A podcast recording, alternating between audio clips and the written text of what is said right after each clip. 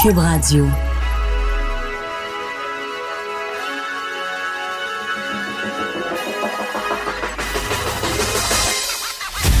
Jonathan Trudeau. Joe, Trudeau et Maude Boutet. Franchement dit. Cube Radio. Hey, bon mercredi, aujourd'hui on est le 28 août 2019. Mon nom est Jonathan Trudeau, bienvenue dans Franchement dit à Cube Radio, la seule, l'unique, l'innovante Cube Radio. J'écoutais le, le- le- Salut Maude! Salut. J'écoutais le, le- le spot avant, là, puis on en fait des affaires pareilles. Quand on même, innove, on- on- Mais tout ça est vrai, tout ça est vrai. Ben ouais. À preuve, la nouvelle politique qui près le plus jaser depuis le début de la semaine, c'est de notre show qu'elle a émané. Avec le péage, euh, Maxime Bernier qui s'en mêle. Tout, tout- tout le monde a son mot à dire sur, Oui, le, hein? sur le péage et les théories de, de- de la conspiration. Euh, de conspiration qui, euh, qui continue. là. Je le rappelle, si vous n'êtes pas au courant, le gouvernement Kakis marche main dans la main avec les différents médias de Québécois dans le seul et unique but de reculer sur le dossier du troisième lien. Oui, oui. Ah Non, mais euh, quand on y pense, ça fait du sens. Moi, je me suis arrangé avec François Bonnardel pour qu'il vienne dans mon show hier, avant-hier, nous parler du péage, parce que même si moi, techniquement, je suis favorable au troisième lien, pas vraiment, je fais partie de cette grande manigance pour aider la CAQ à reculer. Je voulais juste le rappeler, là. Il y en a qui essaient de faire vivre ça. C'est tellement Puis Il y a des grands mouvements qui. Tu sais, toi puis moi, on a travaillé dans, dans la radio privée, là, Ouais. avec les codes d'écoute, puis tout. Il y a des sondages, là. Mm-hmm. Nous autres, on n'a pas ça ici à Cube. On n'est pas des numéristes. Il y a des sondages, puis pendant la période de sondage, t'essayes de faire des coups d'éclat, tu sais, pour aller chercher plus tu fasses jaser un peu. tu sais, quitte à dire des faussetés puis inventer des conspirations. Mais il n'y a pas de problème, il n'y a pas de problème. Tout va très bien. Euh, D'autres endroits, Maude, où tout va très bien, c'est dans l'informatique au gouvernement du Québec. Tabarnouche, hein? Et d'ailleurs, c'est drôle, hein, c'est qui le journal qui a pas mal mis sur la map au cours des dernières années tous euh, les problèmes, les, euh, les, les aléas euh, du dossier informatique, le bordel informatique, ça, ça émane pas mal du journal. Ouais, puis moi, je dis toujours, qui, a, euh, qui a- qui a mis ça de l'avant. hein? quand t'as une section réservée à ça là, sur le site web du journal, c'est parce, logo. que, c'est parce qu'il y a peut-être un petit problème. Quand t'as un logo, là. En bref, ce matin, on a euh, une nouvelle histoire qui nous fait dresser le poil un petit peu. Euh, c'est le collègue Nicolas Lachance du bureau d'enquête de l'agence QMI qui a sorti ça concernant le programme Accès unique qui pourrait coûter plus de 300 millions. Mais là, vous dites, ouais, mais l'estimation était-tu de 299 puis ça va coûter 300? Est-ce que tout va bien? Est-ce qu'il y a un problème? Non, non, non, non. Comme d'habitude, ça semble être un peu tout croche. Nicolas qui est en studio avec nous pour euh, en discuter. Salut, Nicolas. Salut, ça va bien? Oui, ça va bien. Écoute, premièrement, euh, situer les gens, accès unique, unique, j'insiste, U-N-I-Q majuscule C, unique, unique Québec. Un excellent jeu de mots. C'est- Oui, Vraiment, si on était aussi bon Ouais. pour mettre de l'avant ces programmes-là que pour leur trouver des noms, ce serait fantastique. C'est quoi accès unique, Nicolas? C'est euh, la nouvelle bébite du gouvernement du Québec euh, qui euh, doit remplacer le Clic Sécure, mon dossier. En fait, depuis plusieurs années, le ministère du Travail planche sur un projet du genre où on pourrait y retrouver euh, tous euh, les services gouvernementaux en ligne avec une seule entrée, unique. Hein, on voit le, le concept ici. Très moderne. En C'est même pas du temps- tout en retard. Exact. En parallèle, la RAMQ travaillait sur un projet similaire. Donc, euh, ils ont décidé de, de fusionner tout ça. Et euh, c'était sous, l'ère des libéraux là, que ça a commencé, ce projet-là qui s'appelle Accès unique.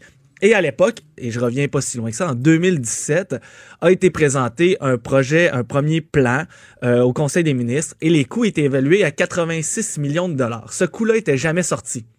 Lorsque la CAQ est rentrée au pouvoir, on leur a expliqué le projet et c'est devenu euh, le projet euh, phare de, euh, du ministre Kerr, le ministre délégué à la transformation numérique.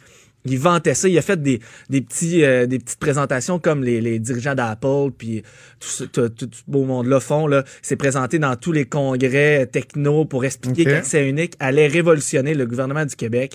Il y aura plus, là, on n'aura plus besoin de dire notre, notre euh, euh, numéro 186 de notre relevé de, de, euh, de, de- de notre relevé annuel là, de Revenu Québec, de notre déclaration d'impôt. Maintenant, à l'avenir, on va seulement avoir à dire à faire une seule entrée sur accès unique, puis pouvoir accéder à toutes nos demandes de gouvernement. OK, fait qu'un guichet unique, c'est ce qui Exactement. doit assurément exister ailleurs. ce qui est- Exactement. Ce qui est normal, ce qui me semble devrait pas être l'affaire la plus compliquée au monde non plus à faire. Commençons par les coûts, parce que c'est toujours au, au cœur des problèmes Ouais. lorsqu'on met des projets informatiques de l'avant au Québec. Tu parlais de 80 quelques millions, la somme qui était annoncée. Exact. Là, dans le titre de l'article, tu dis ça pourrait coûter plus de 300 millions. Dans le fond, on sait pas trop combien ça va coûter. là.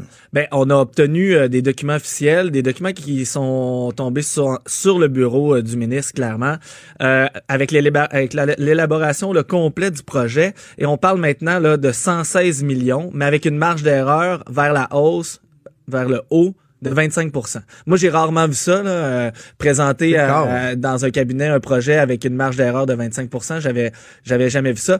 Mais euh, donc, on, on parle de... Ça, c'est pour le projet expérimental. C'est que ce- c'est seulement pour une partie. Et c'est Ok. ce qui est- c'est ça qu'on qu'on qu'on qu'on dé- qu'on- qu'on dévoile aujourd'hui. C'est que dans cette partie-là, ça serait pour fusionner les services de la RAMQ, de la SAQ, de Retraite Québec, de Revenu Québec, du ministère des- euh, du Travail et des Services sociaux, puis directeur de l'État civil.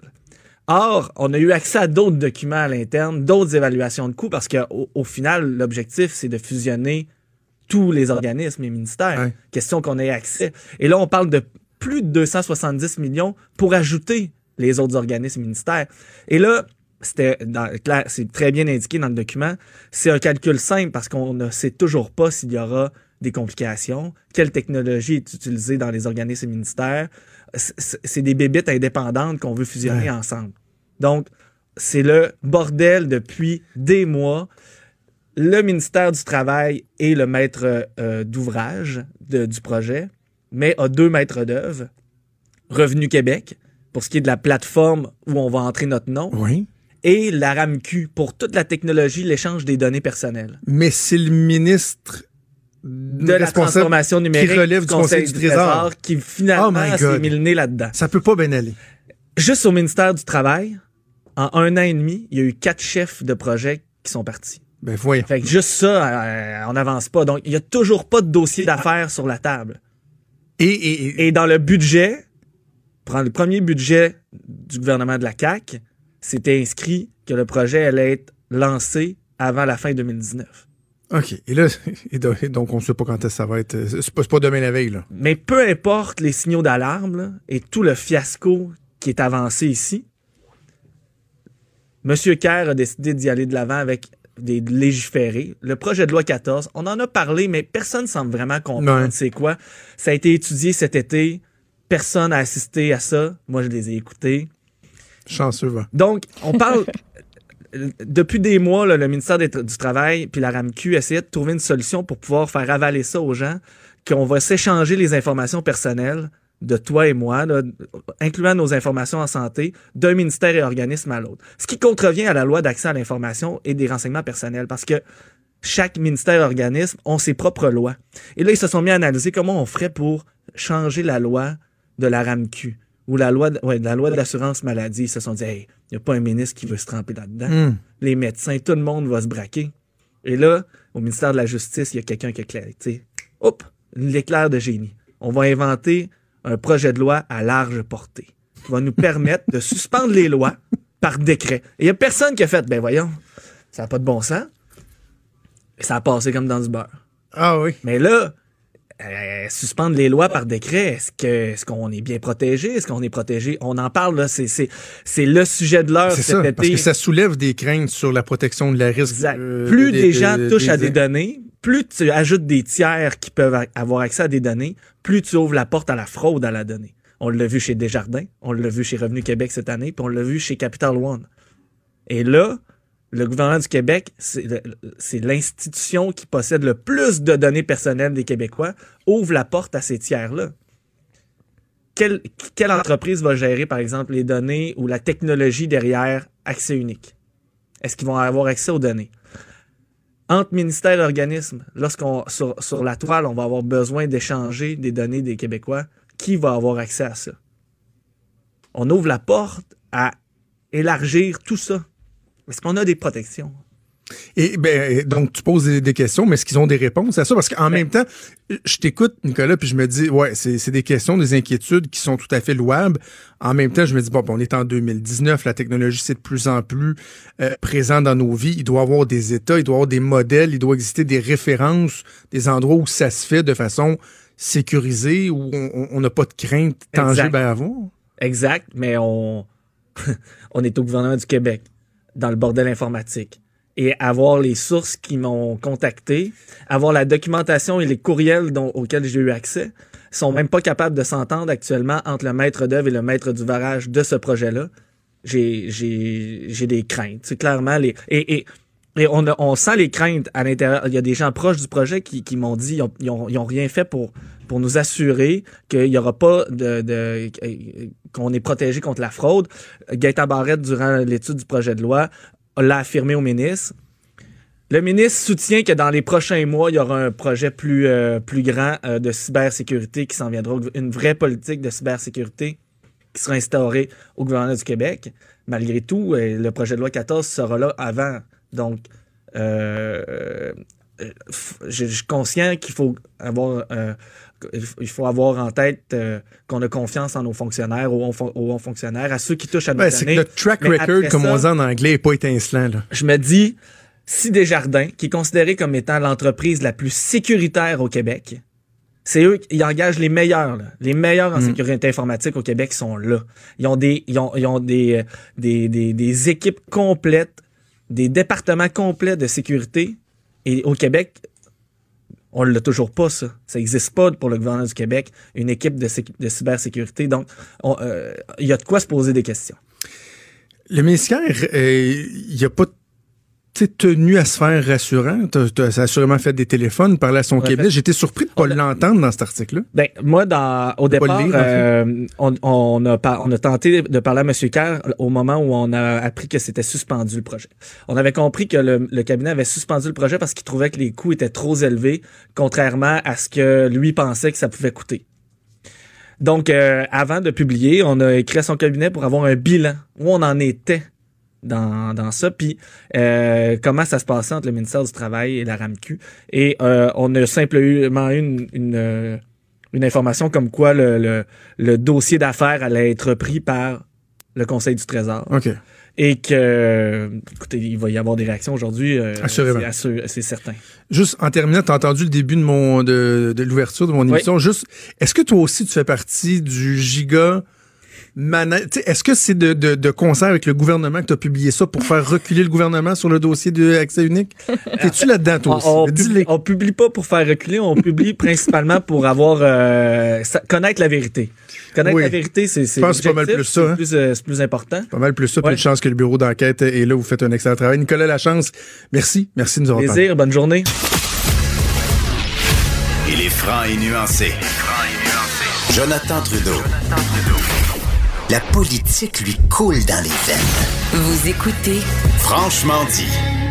Maude, la fameuse commission spéciale sur les droits des enfants et la protection de la jeunesse qui va être présidée par mon ancienne collègue l'ajoute, Régine Laurent, est pas encore commencée, que selon certaines sources, il y aurait de la bisbille. C'est ce que Martine Biron de Radio-Canada a rapporté euh, un peu plus un peu plus tôt hier euh, en après-midi. Et là, on dit même qu'il a fallu que euh, Mme Laurent appelle le premier ministre pour qu'il intervienne. Ultimement, les tensions euh, se seraient euh, produites entre Sol Zanetti, le député de Québec solidaire, et Mme Laurent. Et ça aurait même mené à un départ de la commission de Sol Zanetti. On va avoir l'opportunité, Maude, d'en parler directement avec Régine Laurent, surtout pour qu'elle nous rassure sur, euh, sur l'avenir de cette commission-là. On veut, on, on veut s'assurer que tout va bien, euh, que ce ne sont que des distractions. Avant de parler à Mme Laurent, peut-être juste entendre un résumé de ce que Sol Zanetti avait à dire ce matin. Il a été appelé à réagir. On a eu des désaccords comme c'est normal d'en avoir, mais dans les discussions qu'on a eues, si passionnées, animées soient-elles, personne n'a jamais quitté la salle ou mis son poing sur la table. C'est toujours demeuré civilisé. Quitté en raison de ces tous les, et, et- et tous les, euh, les échanges qu'on a eus, puis les désaccords qu'on a eus se sont résolus. Puis on a fait des compromis, puis on s'est entendu. Pourquoi l'intervention de M. Legault a-t-elle été nécessaire? S'il n'y avait pas de problème, tout est beau, tout était facile, tout, tout roulait rondement, pourquoi M. Legault doit intervenir? Ben, cette commission-là, comme je vous le disais, c'est quelque chose qui est nouveau. C'est-à-dire que jamais personne n'a fait une commission d'enquête avec des commissaires de commission d'enquête qui contenait des députés. Et ça a amené des réflexions importantes sur les façons de fonctionner.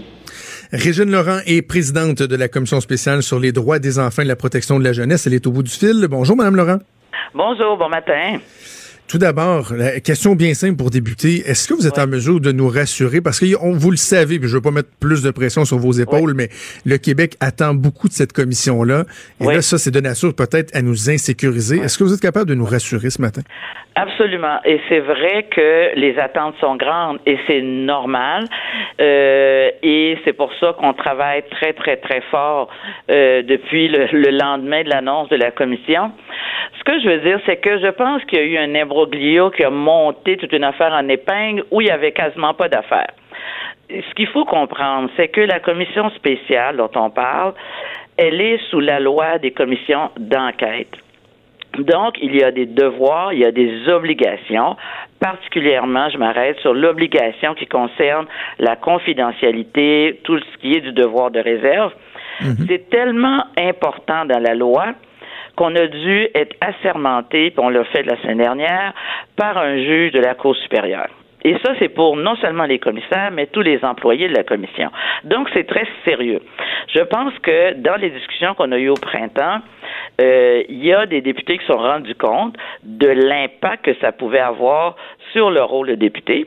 Il y en a trois qui ont dit ben nous c'est clair que euh, on va mettre de côté euh, autre chose. Moi j'étais pas parole de telle affaire je vais le mettre de côté. Moi j'étais dans tel comité telle commission je dois laisser tomber parce que je dois euh, je me dois à ce devoir de réserve et M. Zanetti, après réflexion, a dit, ben moi, je préfère rester comme critique santé et services sociaux et laisser ma place à quelqu'un d'autre pour œuvrer au sein de la commission. Les trois autres ont fait le choix et elles l'ont exprimé clairement. Nous, on veut rester parce qu'on veut vraiment participer dans cette mission-là qui est de mieux organiser la prise en charge de nos enfants.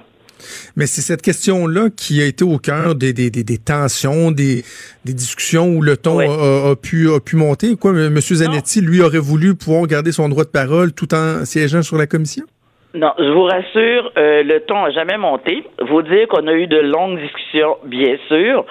Et euh, moi, là, c'est pas Régine Laurent un matin qui a décidé que c'était ça la loi sur les commissions d'enquête. La loi existe. Je pense qu'il y a peut-être certaines personnes qui n'ont pas vu l'impact que ça pouvait avoir sur leur rôle comme député et qui auraient peut-être voulu exercer les deux, mais c'est incompatible. Alors, je pense que le choix qu'a fait M. Zanetti, c'était compatible avec sa vision et ce qu'il préférait faire, c'est-à-dire être critique santé et services sociaux. Les trois autres ont fait un choix contraire de rester à la commission. Et quand on vous entendait parler de l'intervention de M. Legault, ça s'est fait de façon très correcte avec l'ensemble des chefs de parti et c'était à la demande des quatre députés qui ont dit, ben écoutez, il faut sensibiliser nos partis. D'une part, ce que ça va nous demander comme travail, parce qu'on va siéger quand même au moins trois jours semaine, plus un soir par semaine. Donc, on peut pas que nos partis ne, s'attendent pas à ce qu'en plus, on fasse tout ce qu'on faisait avant de siéger à cette commission. Ça, c'était la première chose. Et la deuxième chose, c'était effectivement qu'il y ait une compréhension très claire pour tout le monde de ce que ça voulait dire le devoir de réserve et la confidentialité. Et ça a été fait de façon correcte et M. Legault a exprimé que pour lui, c'était important cette commission-là, puis que tout le monde devait trouver ses marques et être capable de travailler pour euh, donner des résultats. Mais quand même, vous avez senti le besoin d'appeler le premier ministre pour, pour, pour faire le point, là.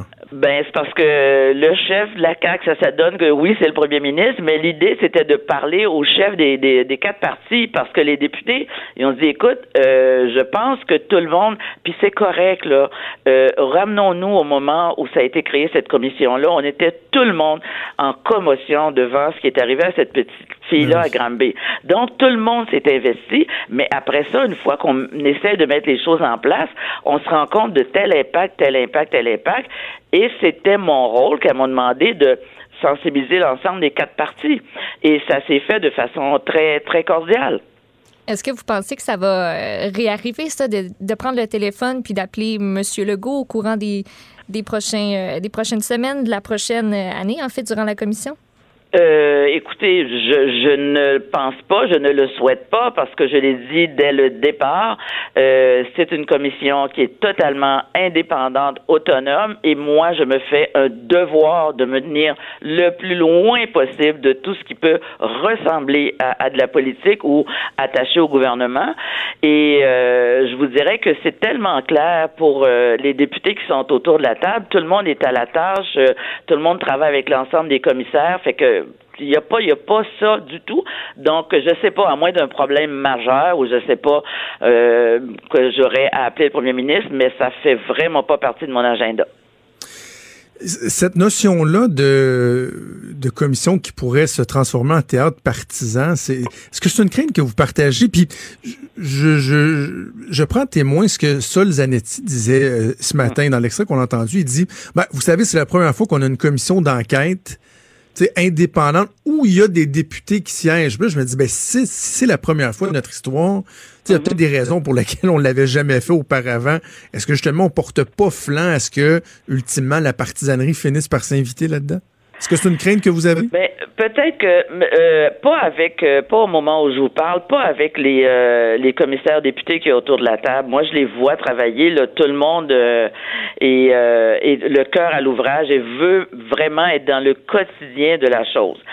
Peut-être que parce que c'est une commission qui concerne l'avenir des enfants et des familles qui ont besoin de la protection de la jeunesse de cette loi-là, je, en tout cas, moi, ce que je ressens autour de la table, c'est que tout le monde a envie de bien faire les choses.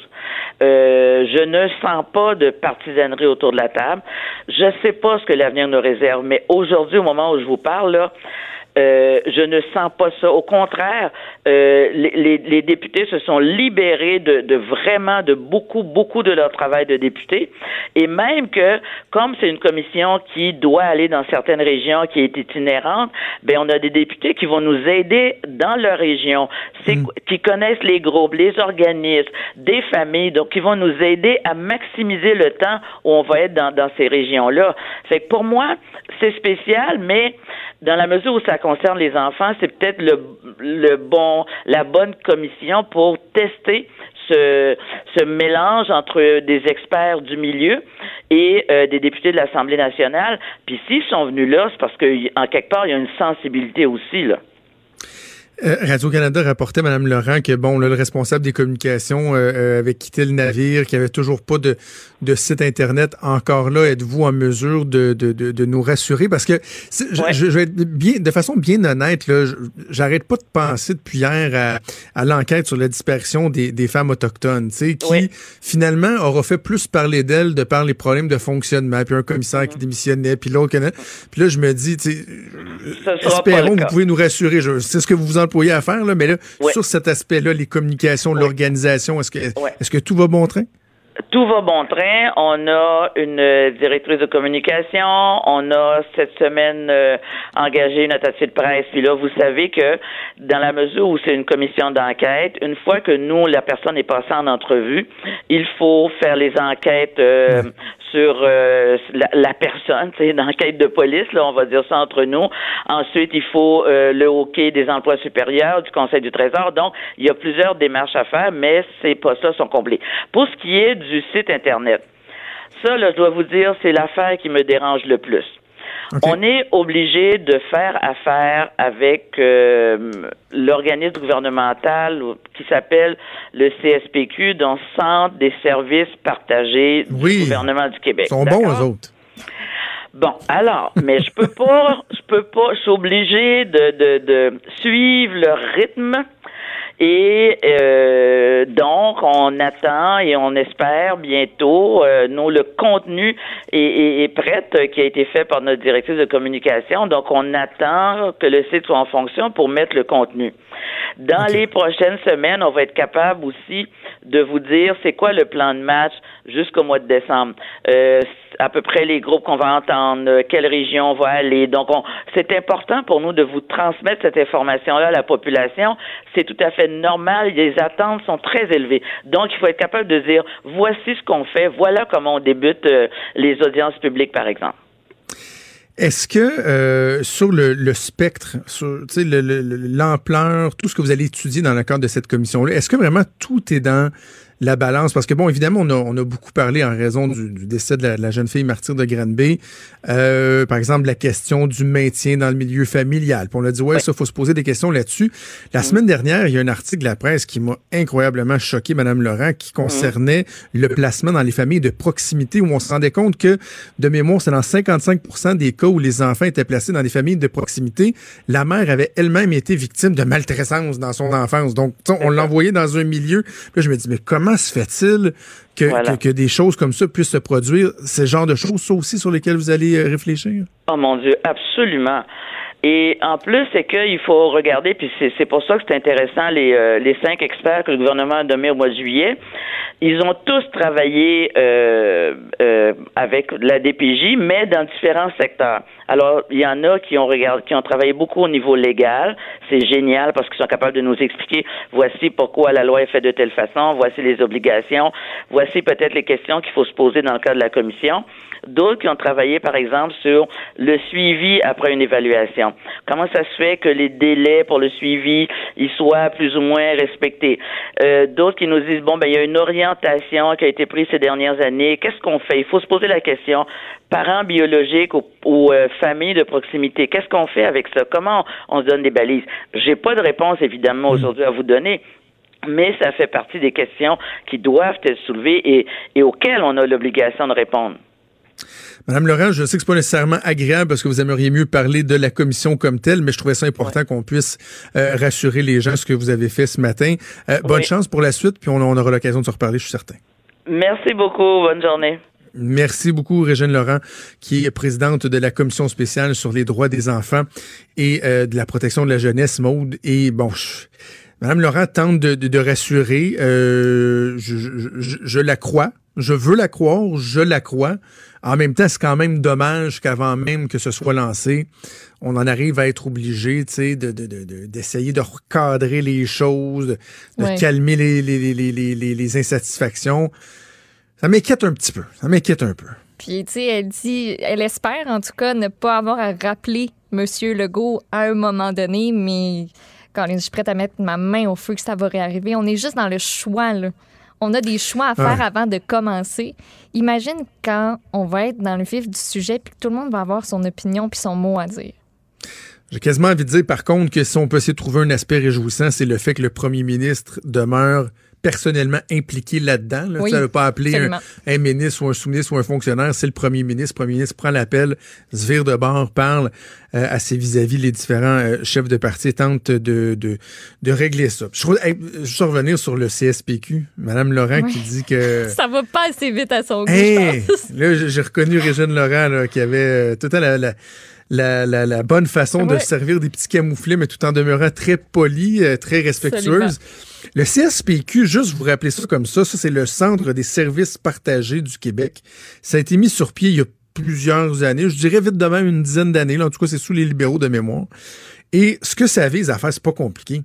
C'est de entre autres, centraliser les achats du gouvernement. Tu sais, avant, chaque ministère achetait. Puis là, quand je vous dis les achats, là, c'est pas juste euh, acheter des camions, le ministère des Transports. Non, non, les, post-it, les ordinateurs, les téléphones. On s'est dit, tu sais, on est un gouvernement, on va pouvoir économiser parce que nous autres, on achète en gros. Tu sais, on, hein, le Ouais. pouvoir d'achat, plus t'en achètes, t'as des meilleurs prix. Vu d'ensemble, on va être spécialisé là-dedans. Mais année après année, la vérificatrice générale ou le, vérificateur général nous pond des rapports qui concernent des aberrations concernant, concernant le CSPQ. Celle que je garde en tête, Maude, ah, tiens, deux, des best-of. OK. On se souvient de deux. Il y a tous les appareils de communication qui avaient été achetés, plusieurs millions de dollars, des walkie-talkies, Oui. des appareils et tout ça, qui sont flambant neufs dans le crête, qui ont, sont jamais sortis. Il y en a plein, ces étagères, à quelque part dans un entrepôt, parce qu'ils ont acheté ça en gros. Mais finalement, on n'avait pas de besoin, ou c'était désuet, ou c'était pas C'était bonne pas affaire. compatible, me semble aussi. J'ai Ouais. pensé. Hey, bravo. bah, J'allais dire, mon. Non. Mon père est un peu de même, des fois. Il voit un spécial au magasin, puis il achète en gros, là, tu sais, il va en acheter 28. Mais tu sais, mais t'en avais-tu besoin de 28? Non, mais c'était en spécial. Voyons, Pops, en avais-tu besoin? Alors, je blague, je Oh, fais que les deux ah à mon non, mais père, moi, je, je- je- je coupable sais qui qu'il nous fait Mais euh, et, et- et l'autre exemple que j'ai en tête, c'est un moment donné dans le rapport du Légion, on avait appris qu'il avait procédé à un, un achat massif de c'était des iPads, si je me trompe pas, Oui, exactement ou ça. des ordinateurs, mais je pense que c'était des C'était iPads. des iPads. Et ils ont trouvé le tour. Fouille-moi comment. Mais alors qu'eux, ils achètent en gros au nom du gouvernement, puis tout, puis tout, ils ont trouvé le tour de payer plus cher de l'unité que ce que toi et moi, on aurait payé en levant nos fesses, puis en allant chez Apple Store, au bureau en gros, au Best Buy, au Costco. Ils ont trouvé le tour de payer plus cher de l'unité. Oui. C'était pas deux, trois qui ont acheté, là. C'était une été, euh, là. on faisait le, le jeu de mots euh, des tablettes tablettées. là. C'était-tu Oui, ce c'est ça. Ouais. Ouais, ça, c'est le, le- le CSPQ. Bref, Mme Laurent qui nous dit qu'elle aimerait bien que son site Internet soit en ligne, mais euh, le CSPQ, il ne sera pas long là. Dans le pipeline, ça s'en vient. La misère à choisir les pas. couleurs, choisir Euh, bougez euh, pas. la typographie. Il est franc et nuancé. Jonathan Trudeau. La politique lui coule dans les veines. Vous écoutez Franchement dit. Oh, je repense au CSPQ, puis à ce que Nicolas Lachance nous disait, là, le projet informatique, là, unique. Tu sais, ils ont appelé ça unique, U-N-I-Q-C. C'est effectivement unique au Québec. Là. Only in Quebec. Que tu as des projets de même un peu débiles, que tu dis on va, on va centraliser nos achats, mais finalement, tu, tu te ramasses à payer plus cher. Absolument. C'est profondément décourageant. Puis, je, toi, c'est peut-être la première fois que tu vas m'en- m'entendre le dire, mais je répète souvent lorsqu'on a des exemples comme ça, Maude, que. Puis, tu sais, tu penses à Phoenix, au fédéral, mettons, puis ça, là. Entends tout ça, et là, tu sais que parallèlement à ça, il y a des gens qui disent Mais comment ça se fait qu'au Québec, au Canada, euh, par exemple, aux élections, là, qui est le summum de l'exercice de la démocratie, comment se fait-il que le processus ne soit pas tout informatisé? Comment se fait-il qu'on ne puisse pas voter euh, par une application pour favoriser une plus grande participation? Êtes-vous malade? Vous avez la réponse à presque chaque semaine, chaque jour. on n'est-tu pas là? non, on n'est pas On est là. Voudrais-tu vraiment, toi, que l'enjeu du pays ou de la province ici soit, soit entre les mains d'une application mise au jour par des fonctionnaires? Non, non, Mais non. non. Non, non, non, non, non, non, non, la petite cravate en cuirette brune avec les manches courtes, là, la chemise à manches courtes. Non, non, non. Là, j'ai de l'air plate et cynique, là, mais je te répète ce que je t'ai déjà dit. J'ai un immense respect pour les fonctionnaires du gouvernement du Québec, pour les mandarins de l'État. Mais quand je pense aux fonctionnaires de l'informatique, pas toutes, là, il y en a des bons, évidemment, là. Mais s'il y a un endroit où au gouvernement, on n'a pas suivi la parade, là, c'est pas mal en informatique. Ouais. Euh, on parlait de quelques nouvelles. T- t- Toi, as-tu des nouvelles de, de Greta? Ben La, oui, des nouvelles la de grande Greta, voyageuse, là, est rendue où? Elle Greta? Greta est encore Square? en train de, de voguer sur, sur son voilier parce qu'avec la météo, ça, son, son, euh, son arrivée est un petit peu retardée. était censé arriver, mettons, hier. Là, elle va peut-être arriver aujourd'hui ou demain. Mais surtout, c'est en une du devoir euh, ce matin. Ça a l'air que. Quand ça commence de même, c'est toujours le fun. Ça a l'air que. Greta, ça y tente de venir à Montréal. Greta. Hey! Euh, elle voudrait venir à Montréal pour euh, le 27 septembre, la journée mondiale de mobilisation pour le climat. Ça a l'air que les discussions pour organiser sa venue au Québec sont bien entamées avec, euh, avec son entourage. C'est sûr que là, il y a quelques détails à régler. On s'entend que la fille est bien en demande. Mais tu sais, des éléments techniques, genre, elle va venir comment ici? Hein? Elle veut pas prendre, elle veut pas prendre l'avion. Là, son voilier, ben, pas censé rembarquer dessus parce que là, il y a des gens qui vont venir en avion pour venir récupérer le voilier pour le ramener à bon port. Mais non, Euh, moi, je veux en autobus, en je sais pas. Je sais pas. Mais euh, Moi, on est en train d'organiser ça. Donc, c'est pas fait encore. Euh, mais euh, Greta Thunberg, qui a manifesté son souhait de venir à Montréal, entre autres à cause de la forte mobilisation des jeunes Québécois sur l'enjeu de la crise climatique mondiale. Partons, la mer est belle. La mer est pas belle pas? présentement là, pour elle. Pas. Greta arriver euh, dans le port de Montréal, là, dans notre beau fleuve? Des images au ralenti, elle qui s'accroche au mât, les cheveux dans le vent. Hey, je l'imagine. Ouais, quand avec même. euh, des déchets, genre du fleuve autour d'elle. petit là. plastique qui flotte. Des vieilles capotes, sais, comme on a déjà vu dans des reportages. Wesh. Mais quelle belle entrer. Donc, euh, c'est ça. Tout ça pour dire que Greta est bien impressionnée qu'il y a eu une manifestation pour le climat le 15 mars dernier qui a rassemblé à peu près 150 000 euh, personnes, selon les organisateurs. Euh, Greta qui compte aussi se rendre au Chili en décembre pour participer à la 25e conférence euh, des partis, la COP 25. On s'entend que son passage à la COP 24 avait fait beaucoup, beaucoup jaser en décembre 2018. C'était devenu viral, cette chose-là. Donc, la jeune Suédoise qui, qui pourrait nous venir nous dire un petit coucou et ce sera en pleine campagne électorale. Gages-tu que si elle vient, tous les partis, ou presque, vont vouloir se coller à cette image-là? Avoir un moment avec Greta Thunberg. Oui, oui, oui. Ça peut être payant. Je pense que, ben écoute, ça va faire jaser, ça va faire jaser, mais euh, ce qui est dommage quand tu veux te montrer très euh, vertueux, là, tu sais, bon, là, son voyage, je fais des blagues avec Partons, la mer est belle, mais tu sais, à un moment donné, elle pourra plus faire tout en voilier, là. Mais non, ça Elle va finir par prendre un avion, elle va, puis là, elle va tout le temps se dire Ah, ah, ouais, c'est ça, que tu donnes la leçon. Faut que je compense euh, mon empreinte carbone, ouais. ça. Elle risque d'en planter des arbres. Ça fait le tour euh, de la planète. Une On se rapproche un peu de chez nous. La commission parlementaire sur l'aide aux médias, ça a commencé lundi, ça se poursuit. Et là, aujourd'hui, c'est les grands groupes de presse qui vont se faire entendre. Oui, dont le groupe Capital Média, ils ont pris la parole. Ça, ça a été les premiers, en fait, euh, de la journée. Euh, donc, euh, Claude Gagnon, président directeur général de groupe Capital Média, qui a mis de l'avant quelques solutions. Là, il était en point de presse il y a quelques instants. entre autres, pour répondre à la crise des médias, proposer des crédits d'impôt remboursables sur la masse salariale des médias, élimination de la contribution pour le recyclage des investissements publicitaires aussi soutenus de l'État dans les médias du Québec. puis, même qu'il demande aux parlementaires de réfléchir à la seule chose qui n'a pas changé dans le monde des médias depuis 20 ans, qui est le style de propriété des médias. Avec un propriétaire unique, lui, pense qu'il faut commencer à regarder d'autres modes de propriété, mettons, qui pourraient comprendre autant du public que du privé. Donc, c'est environ ce qu'il a dit, là, selon les premières informations que, que moi j'ai pu euh, trouver aussi euh, concernant la commission. Il vient tout juste d'y avoir, euh, au début de l'heure, un point de presse des mairesses, de la mairesse, en fait, de Saguenay, José Néron, aussi Steve Lucier de Sherbrooke, Jean Lamarche de Trois-Rivières et Pascal Bonin de Granby. Donc, on comprend que c'est les maires et mairesses qui sont en fait, dans les... Dans les villes, les régions touchées par les fermetures potentielles. Exactement. Donc, eux ont, euh, ont, donné un point de presse. Aussi, durant la journée, on va pouvoir entendre Le Devoir, La Presse, Québécois, Cogeco Média, entre autres. Donc, ça s'annonce pour être une très, très grosse journée euh, du côté de cette euh, commission parlementaire.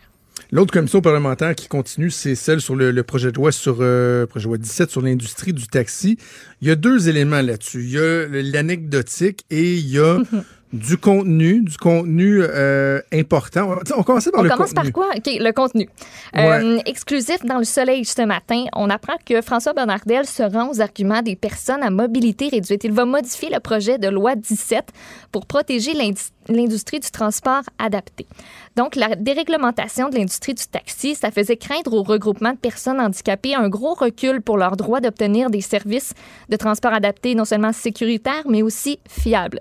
Donc, le Soleil a obtenu des grandes lignes des amendements du projet de loi 17. Ça devrait être adopté euh, au cours des prochains jours. On veut conserver des protections qui existent déjà dans la loi actuelle, mais qui avait été évacuée à cause du projet de loi 17. Par exemple, la formation de base de tous les, de tous les chauffeurs de transport rémunérés au Québec va euh, prévoir euh, le sujet du transport des personnes euh, handicapées. C'était tellement pas clair ce que je viens de dire, mais c'est pas grave. je suis en train de lire c'est quoi les amendements, puis je suis comme, c'est quoi ça?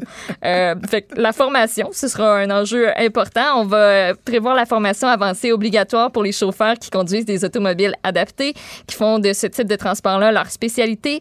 Aussi, l'industrie du taxi qui a réclamé être, de pouvoir être la seule à conclure des contrats de transport adaptés avec des municipalités ou encore des sociétés de transport.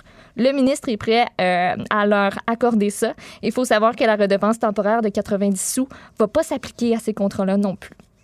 Ah, OK, quand même. La fameuse redevance qui, est venue compléter le montage, euh, c'est 270 millions de plus sur le 814 millions pour euh, compenser l'industrie du taxi. Exactement. Puis, il y a un aspect, par contre, la CAQ veut pas que Uber, par exemple, les autres joueurs de l'industrie, délaissent complètement les services de transport adaptés.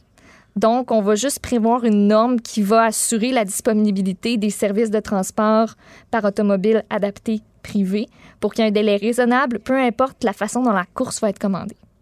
Donc, on si les parle- exclut pas complètement, mais on dit aux chauffeurs de taxi, OK, on va vous céder quelques points, vous avez raison là-dessus, on va faire des, des amendements. OK. En tout cas, le ministre euh, démontre qu'il est prêt à bonifier euh, son projet de loi. Reste à voir si ça va amener euh, l'industrie du taxi à être plus conciliante. J'en doute, euh, j'en doute fort. Je disais qu'il y avait le côté anecdotique aussi. Il y a Hélène David qui a fait beaucoup parler d'elle hier, mais pas pour les bonnes raisons. C'est le collègue François Cormier de. TVA qui a sorti ça. Ben oui, hein? Lui, il a, il a sorti l'affaire de Jolin Barrette qui fait du, euh, qui a fait du jogging. Puis Ben il oui. sort euh, aussi Hélène, Hélène David. On la voit embarquée dans un automobile Uber. Il y avait le petit collant en arrière. Mais c'est parce que, hein? Le Parti libéral, pas tant. euh, c'est pas- Ben là, c'est pas tant hein? censés être pour ça, non? Ben non, c'est les grands défenseurs de l'industrie du taxi, Gaétan Barrette. Ben euh, au devant de la parade, puis les méchants Uber, puis les multinationales, puis vous le donnez tout à Uber. Euh, Hélène David qui a, qui a décidé de, de, de, de prendre un Uber. J'imagine que Gaétan Barrette n'a pas dû trouver que c'était très, très, très cohérent. Il n'a pas dû aimer ça. Non, pas vraiment. Puis, euh, ben, il en a parlé, en fait, à euh, Antoine Robitaille hier. Je pense qu'on peut euh, en écouter d'ailleurs euh, un extrait. Est-ce qu'Hélène David a fait une erreur en prenant un Uber? Ben, écoutez, euh, moi, je, je sais pas quand. Comment ça s'est fait, là? C'est pas une question pour moi d'erreur. C'était pas une bonne idée. Ben, disons que politiquement, là, ça, ça- ça- ça amène certains commentaires que bien des gens vont faire, mais la position que l'on C'était a... pas une bonne idée. Ben, essentiellement, c'était pas la meilleure idée, mais ceci étant dit, regardez, la position du Parti libéral, je vous l'ai dit, là, euh, nous, on est- on ne propose pas euh, l'interdiction du bain au Québec. Non, non. Mais alors là, donc, euh, mais il y a- il y a- disons que la situation doit être contextualisée, ce que nous faisons, vous et moi. Ben non, ça envoie pas le bon message. Gaétan Barrette dit Je sais pas comment ça s'est passé. Elle a pris son téléphone, elle a ouvert son application Uber, puis elle s'en est un.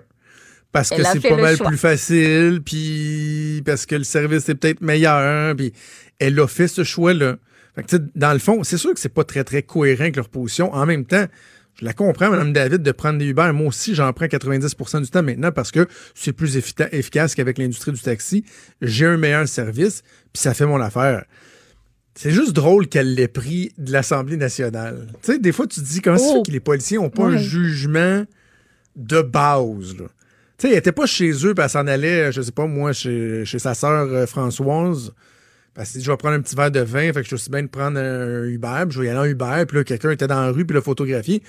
C'était en Non. partant de l'Assemblée nationale. Y a-t-il quelque chose de moins subtil que ça? Tu sais? Mais en même temps, je, je- dénote l'incohérence, mais en même tu sais, je- C'est pas qu'elle a pas, le virer droit, fou là. non Ben plus, c'est ça. C'est pas, euh, c'est pas. Tu peux, tu peux décider que l'industrie du taxi, par exemple, euh, devrait être davantage dédommagée, ce qui n'est pas, pas mon opinion, mais tu peux décider ça, mais reconnaître que c'est c'est bien d'avoir un choix puis d'utiliser Uber. Tu sais, faut pas virer fou. Ça me fait penser un peu à quand certaines personnes vont, euh, tu sais, mettons, ils vont avoir en entrevue un, responsable d'une société de transport. À Montréal, l'ATM ou je sais pas trop quoi, le Philippe Schnob, ou ici euh, à Québec, Rémi Normand. Là. Puis là, sais, immanquablement, la question va venir Mais vous, euh, prenez-vous le bus ou prenez-vous le métro? Là, ça- la personne ose dire ben moi, à cause de tu sais, ma situation familiale, géographique, mon horaire du temps, moi, c'est, ça s'applique pas à moi. Ils vont dire, mais vous avez aucune crédibilité, quelle incohérence. Puis non, tu peux trouver que quelque chose est bon, le défendre, en faire la promotion sans toi-même systématiquement l'utiliser. Pas qu'il faut que ce soit du mur à mur non plus. Reste qu'à. Comme M. Barrette dit, c'était peut-être pas la meilleure affaire à faire dans ce cas-ci. Pas le meilleur moment non plus, surtout quand tu es en train d'étudier ce, ce projet de loi-là, puis de, Ouais. de vouloir changer bien des affaires. Hein? Mme David, des fois, elle a le don de faire parler d'elle pour les mauvaises raisons. Je sais pas si elle s'est posé la question avant de commander. Soit, hey, y a-tu quelqu'un qui va me voir? Je, je prends-tu la chance ou comme? Mais clairement, non. Là. Non, mais c'est sûr qu'il a fallu qu'elle se pose une question à un moment donné. Non. Je peux non, pas je pense croire. que ça ne l'est pas posé. Ça ne l'est pas posé. Alors, euh, Mme David, qui j'imagine aura à répondre de ça, mais tu sais, on convient que c'est pas, euh, Ah, c'est pas la fin du siècle, là, mais, Mais c'est- c'est ça fait quand même. Ça fait sourire. Ça fait sourire. Franchement dit. Jonathan Trudeau. Et Maude Boutet. Appelez ou textez au 187 Cube Radio 1877 827 2346. Cube Radio. Comme à chaque semaine, on va parler avec Jean-Denis Garon, qui est économiste, chroniqueur au Journal de Québec, Journal de Montréal et professeur au département d'économie de l'UCAM. Salut Jean-Denis. Salut, comment ça va? Ça va très bien, ça va très bien. Écoute, j'avais hâte de te parler. J'ai lu ta chronique lundi et j'avais hâte qu'on discute sur la question de la péréquation parce que dans le fond, ce que euh, tu dis, ce que tu expliques dans ta chronique euh, de cette semaine, c'est que quand on parle de la péréquation au Canada et que l'Alberta dit ouais bon si le Québec veut pas nous aider blablabla on va on va retirer ça. Toi ce que tu avances c'est que dans le fond l'Alberta c'est un peu comme notre pusher au niveau de la péréquation, il nourrit notre dépendance. Ben en fait, euh, Pusher, il y a deux façons de le, il y a deux façons de, le conceptualiser. Là. La première façon, c'est euh, celle de M. Kenney. M. Kenney, ce qu'il dit, c'est L'Alberta paie la péréquation aux autres provinces, ce qui est juste partiellement vrai, on en rediscutera. Là. Et donc, comme vous vous nourrissez à même notre richesse, vous devriez au moins, en échange, accepter de faire passer nos pipelines chez vous de telle façon qu'on s'enrichisse plus. Comme ça, c'est gagnant-gagnant. Donc ça, c'est la, la première méthode de, de pusher, comme tu dis.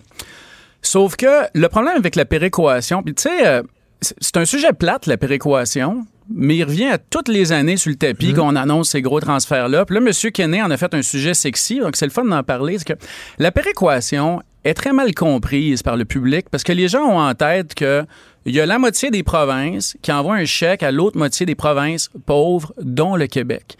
Mais la péréquation, c'est pas comme ça que ça fonctionne. La péréquation, c'est un transfert fédéral. Donc, le, fédéral le paie à la moitié des provinces, celles qui sont plus pauvres que la moyenne, à même son budget. Donc, première nouvelle, le Nouveau-Brunswick, le Québec, la Nouvelle-Écosse qui reçoivent la péréquation paient des impôts au fédéral. Donc, nous-mêmes, on paie une partie de la péréquation qu'on reçoit. Donc, c'est pas comme des paiements d'aide sociale où les riches paient aux pauvres. Là. On en a contribué une partie. Maintenant, là, la question, c'est de savoir qui reçoit de la péréquation. Et le public a en tête que les pauvres reçoivent de la péréquation et que les ah riches la paient. Puis ce que je dis dans ma chronique, c'est la chose suivante. Là, là, il va falloir que les gens se mettent en tête qu'on est dans un pays du G7 ici. Là. On n'est pas dans le tiers-monde. Le Québec, c'est la deuxième plus grosse économie d'un pays du G7. Il n'y a pas de province canadienne qui est, par quelques standards que ce soit, pauvre. Elles sont toutes riches. Le problème, c'est qu'il y a tellement d'inégalités de richesse entre les provinces canadiennes qu'il y a des provinces beaucoup plus pauvres que d'autres, comme par exemple le Québec par rapport à l'Alberta. Et ce que je dis dans ma chronique, c'est on est des pauvres parmi les riches. On n'est pas pauvres et c'est pour cette raison-là qu'on soit de la péréquation. C'est pas parce qu'on est pauvre. Mais, mais, mais en même temps, tu sais, quand on dit ça, en anglais, on dit potato, potato. C'est, pas un peu du, pareil au même? Je comprends, on n'est pas pauvres, mais on est les moins riches des riches, donc on est comme les plus pauvres des, des riches à quelque part. Non? non, par chez nous, on dit une pomme de terre pour la raison suivante. Là. Euh, c'est que c'est qu'on reçoit de la péréquation parce que si on taxait, si l'Alberta et le Québec taxaient leurs contribuables à exactement le même taux, le Québec aurait moins de recettes fiscales par habitant. C'est ce qu'on dit, ce qu'on appelle la capacité fiscale plus faible. La conséquence de ça, là... Jean-Denis, pourquoi? Ça, mais euh, si tu peux me l'expliquer justement, qu'est-ce qu'on, comment on peut l'expliquer ça? on va faire ça simple. T'es es à l'île du Prince-Édouard. La principale industrie, c'est l'agriculture. L'agriculture, c'est des donc les petites euh, les petites exploitations agricoles, c'est des gens qui ont des revenus assez faibles. Si tu taxes un de ces fermiers-là à 10 puis qui est faible, tu prends 10% d'un revenu faible. Si après tu vas en Alberta, puis tu as un gars qui chauffe un camion, puis qui tire des, qui traîne des sables bitumineux dans son camion, puis qui fait 300 000 par année, 200 000, 150, évidemment, j'exagère, puis que tu taxes ce riche-là au même taux, à 10% ben, mm. avec le même taux de taxe, l'Alberta ramasse plus d'argent. Et cet argent-là vient d'une rente. C'est une rente, c'est une poule aux œufs d'or. L'Alberta est assis sur un trésor. Donc, s'ils taxent leurs gens au même taux, ils ont plus de revenus. Donc, ils ont deux options. Ou ils donnent des meilleurs services publics à taux de taxation égal, ou ils baissent les taxes. Quel effet ça a, ça, quand une province peut faire ça, quand une province est assise sur un trésor? Ben, ça fait que les gens du Québec, qui n'ont pas cette ressource-là, ou les gens, c'est vrai, du Nouveau-Brunswick, la Nouvelle-Écosse, de l'île du Prince-Édouard, surprenamment toutes les provinces de l'Est, mais les gens de chez nous qui voient ça, ben, ils ont envie d'aller dans l'Ouest puis d'aller travailler. Pas parce qu'ils sont plus productifs et pas parce qu'ils sont meilleurs dans, dans l'Ouest, parce que là-bas, ils peuvent avoir des meilleurs services publics puis des taux de taxes plus bas. Puis un exemple euh, frappant, c'est celui, par exemple, euh, des infirmières ontariennes. L'Ontario, un peu comme au Québec, là, ils, ont, ils ont- le nombre d'infirmières dont ils ont besoin, mais ils sont pas en surplus. Puis quand l'Alberta était au pic du prix du euh, baril de pétrole, mais l'Alberta allait recruter des infirmières en Ontario avec l'argent du pétrole. Tu viendras pas me dire qu'une infirmière est plus productive en Alberta qu'en Ontario. Là. Elle fait des journées similaires, dans des hôpitaux Ouais. similaires.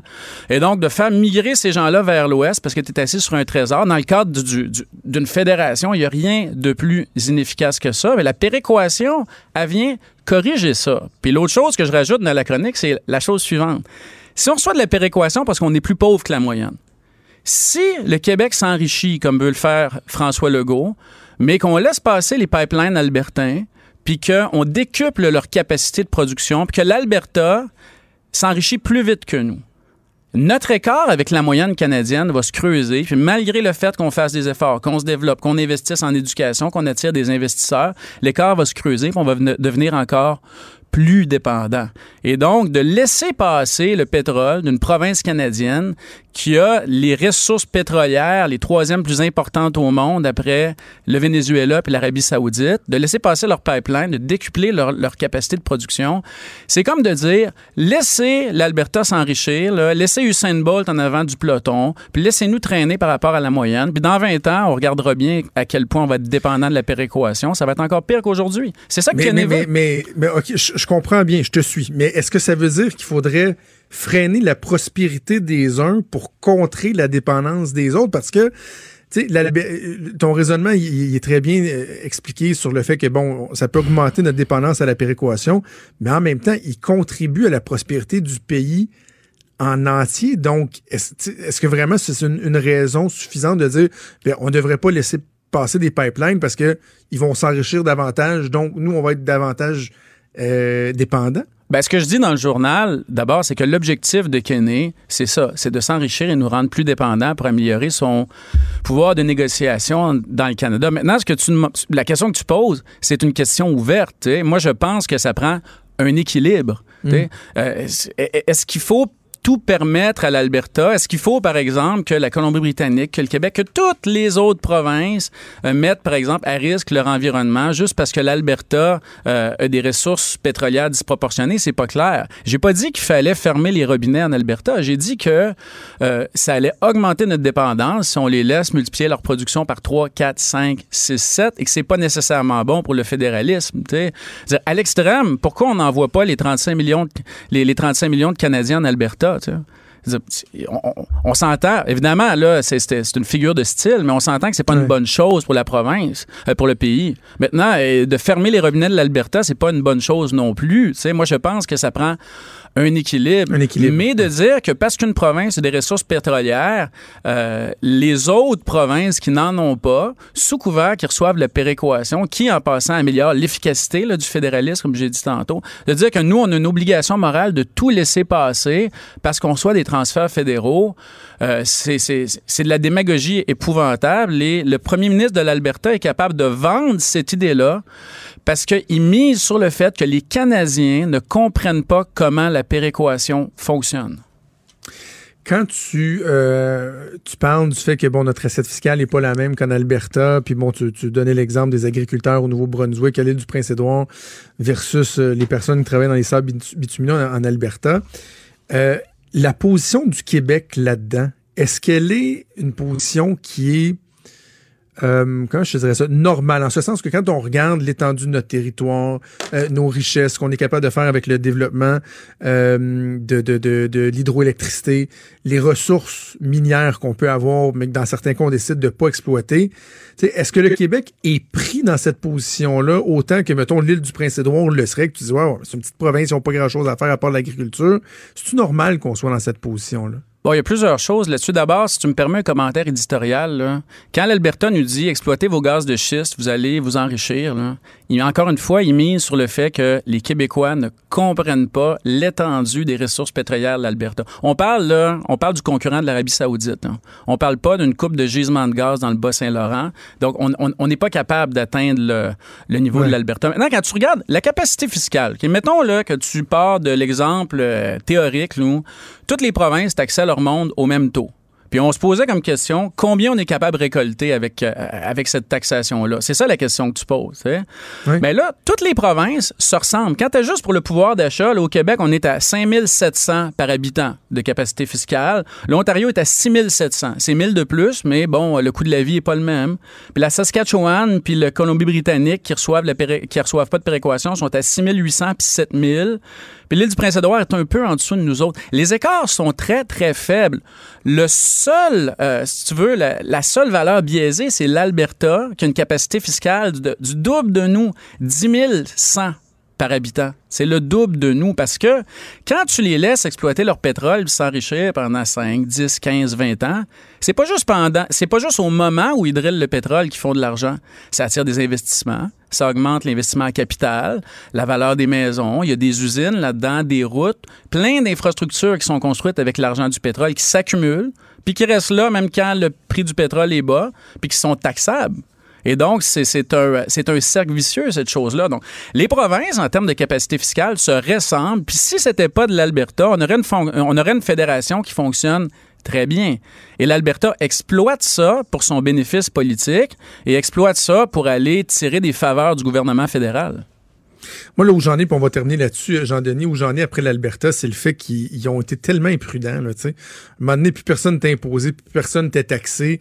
Euh, ils, ont, ils ont pas fait, euh, ils, ils se sont pas mis des réserves pour préparer la transition ou quoi que ce soit. Puis là, quand il y a un ralentissement, ils font comme, oh, chenoute, on est dans la merde. Écoute, quand j'étais petit, on, on se faisait lire les fables de La Fontaine. puis Je me rappelle très bien de la cigale et la fourmi. Là. Hein? Il, y en Oui. a une qui, il y en a une qui se gardait de la bouffe pour l'hiver, puis l'autre qui est morte de faim.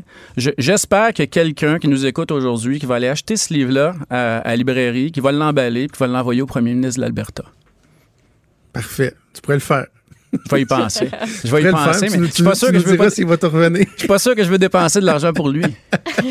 Jean-Denis, c'est un plaisir. On se reparle la semaine prochaine. Salut Jean-Denis Garon, qui est chroniqueur économique au Journal de Québec, Journal de Montréal, également professeur au département des sciences économiques de l'UQAM. Des débats, des commentaires, des opinions. Ça, c'est franchement dit. Cube Radio. Maud, on a abordé ce jugement-là hier euh, qui a été prononcé par un juge de l'Oklahoma lundi envers euh, la compagnie pharmaceutique, pharmaceutique Johnson Johnson. Il a euh, déterminé que ceux-ci avaient contribué à alimenter la crise des opioïdes dans l'État. Il les a condamnés à payer 572 millions de dollars. C'est pas la seule compagnie qui était visée. hein. Avant même le début des procès, il y a deux accords qui avaient été faits avec deux autres groupes. On parle de 270 millions euh, avec Purdue Pharma. Ça, c'est eux qui fabriquent le, fameux Oxycontin, qui est euh, comme une plaie.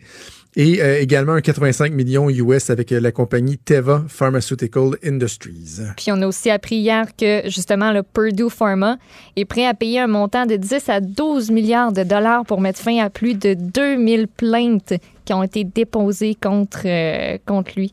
Donc ce groupe ouais, pharmaceutique-là qui est prêt à, signer un méchant gros chèque. Ouais, méchant gros chien. On a l'impression que c'est le début d'un mouvement. On parle de plus en plus de la crise des, des opioïdes, justement.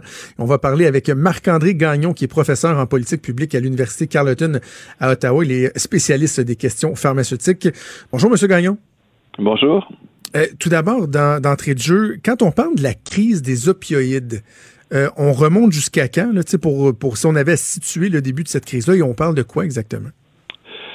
Ben en fait, euh, la crise des opioïdes, disons les, les opioïdes là, c'est des, types de médicaments ou de drogues là. En fait, l'héroïne est une opioïde. Il y a l'opium, la morphine, qui est un médicament qui a été utilisé il y a très longtemps, euh, aussi est, est un médicament.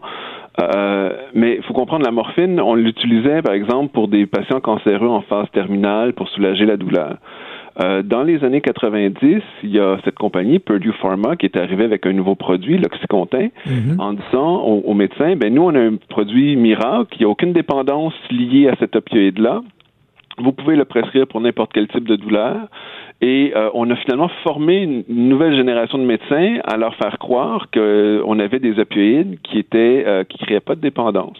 Et on s'est mis à prescrire massivement à n'importe qui pour des, des maux de dos ou le dentiste après euh, un traitement de canal prescrivait des opioïdes. Et là, ça, ça commençait à causer énormément de dépendance. Mais là, on avait un problème avec des opioïdes.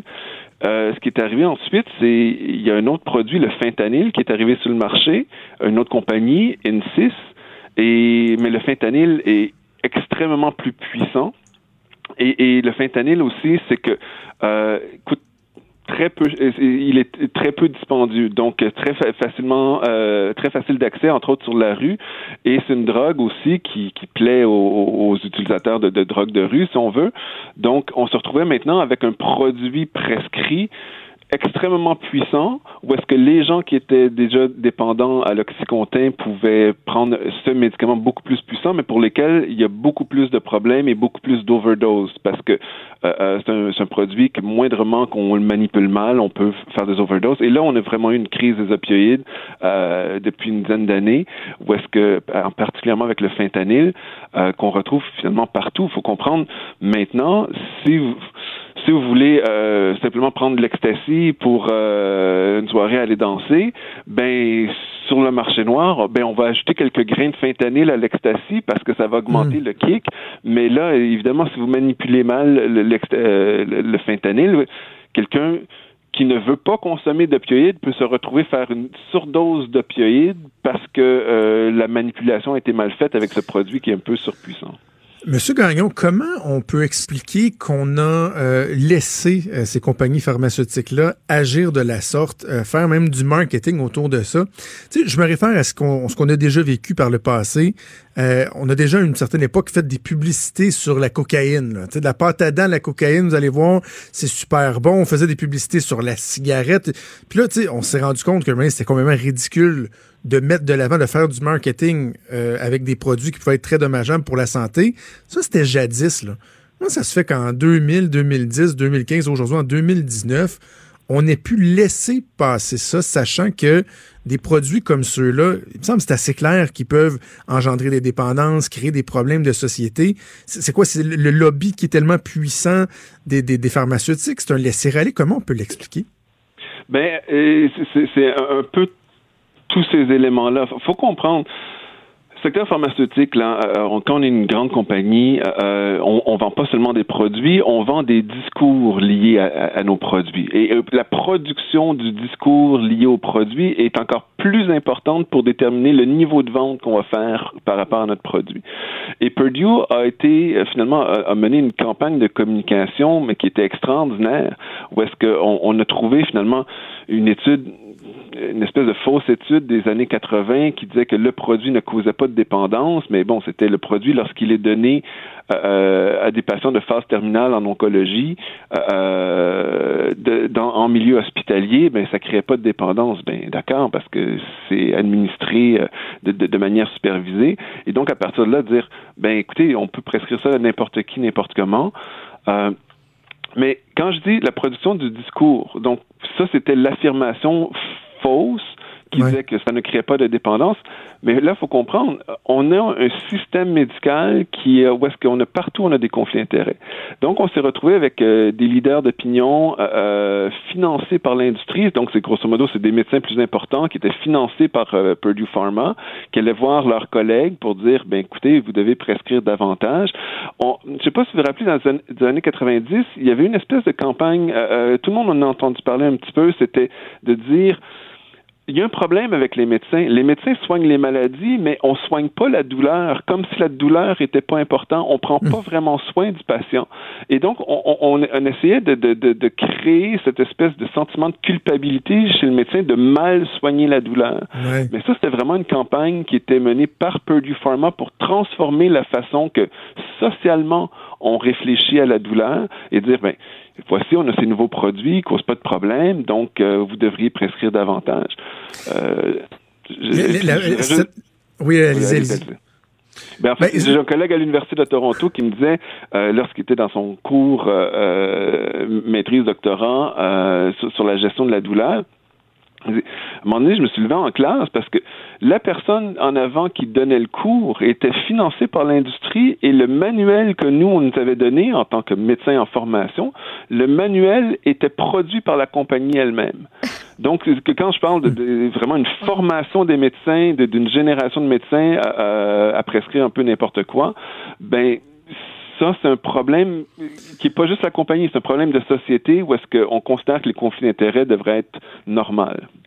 donc, ça met en lumière la, proximité euh, entre le corps médical et les pharmaceutiques. Puis on a les, les, compagnies pharmaceutiques qui vont payer des congrès un peu partout dans le monde et tout. Donc, clairement, il y, a un, y a un lien qui est malsain. Mais en même temps, il doit y avoir, j'imagine, une certaine proximité parce que les compagnies pharmaceutiques doivent quand même sensibiliser euh, les médecins à des, à des, nouveaux médicaments qui sont sur le marché, que, que les médecins demeurent au courant de, de, de ce qui se passe, qu'on favorise une formation continue. Mais comment on peut tracer cette ligne-là puis s'assurer qu'on tombe pas justement dans, dans des trucs indécents comme ça?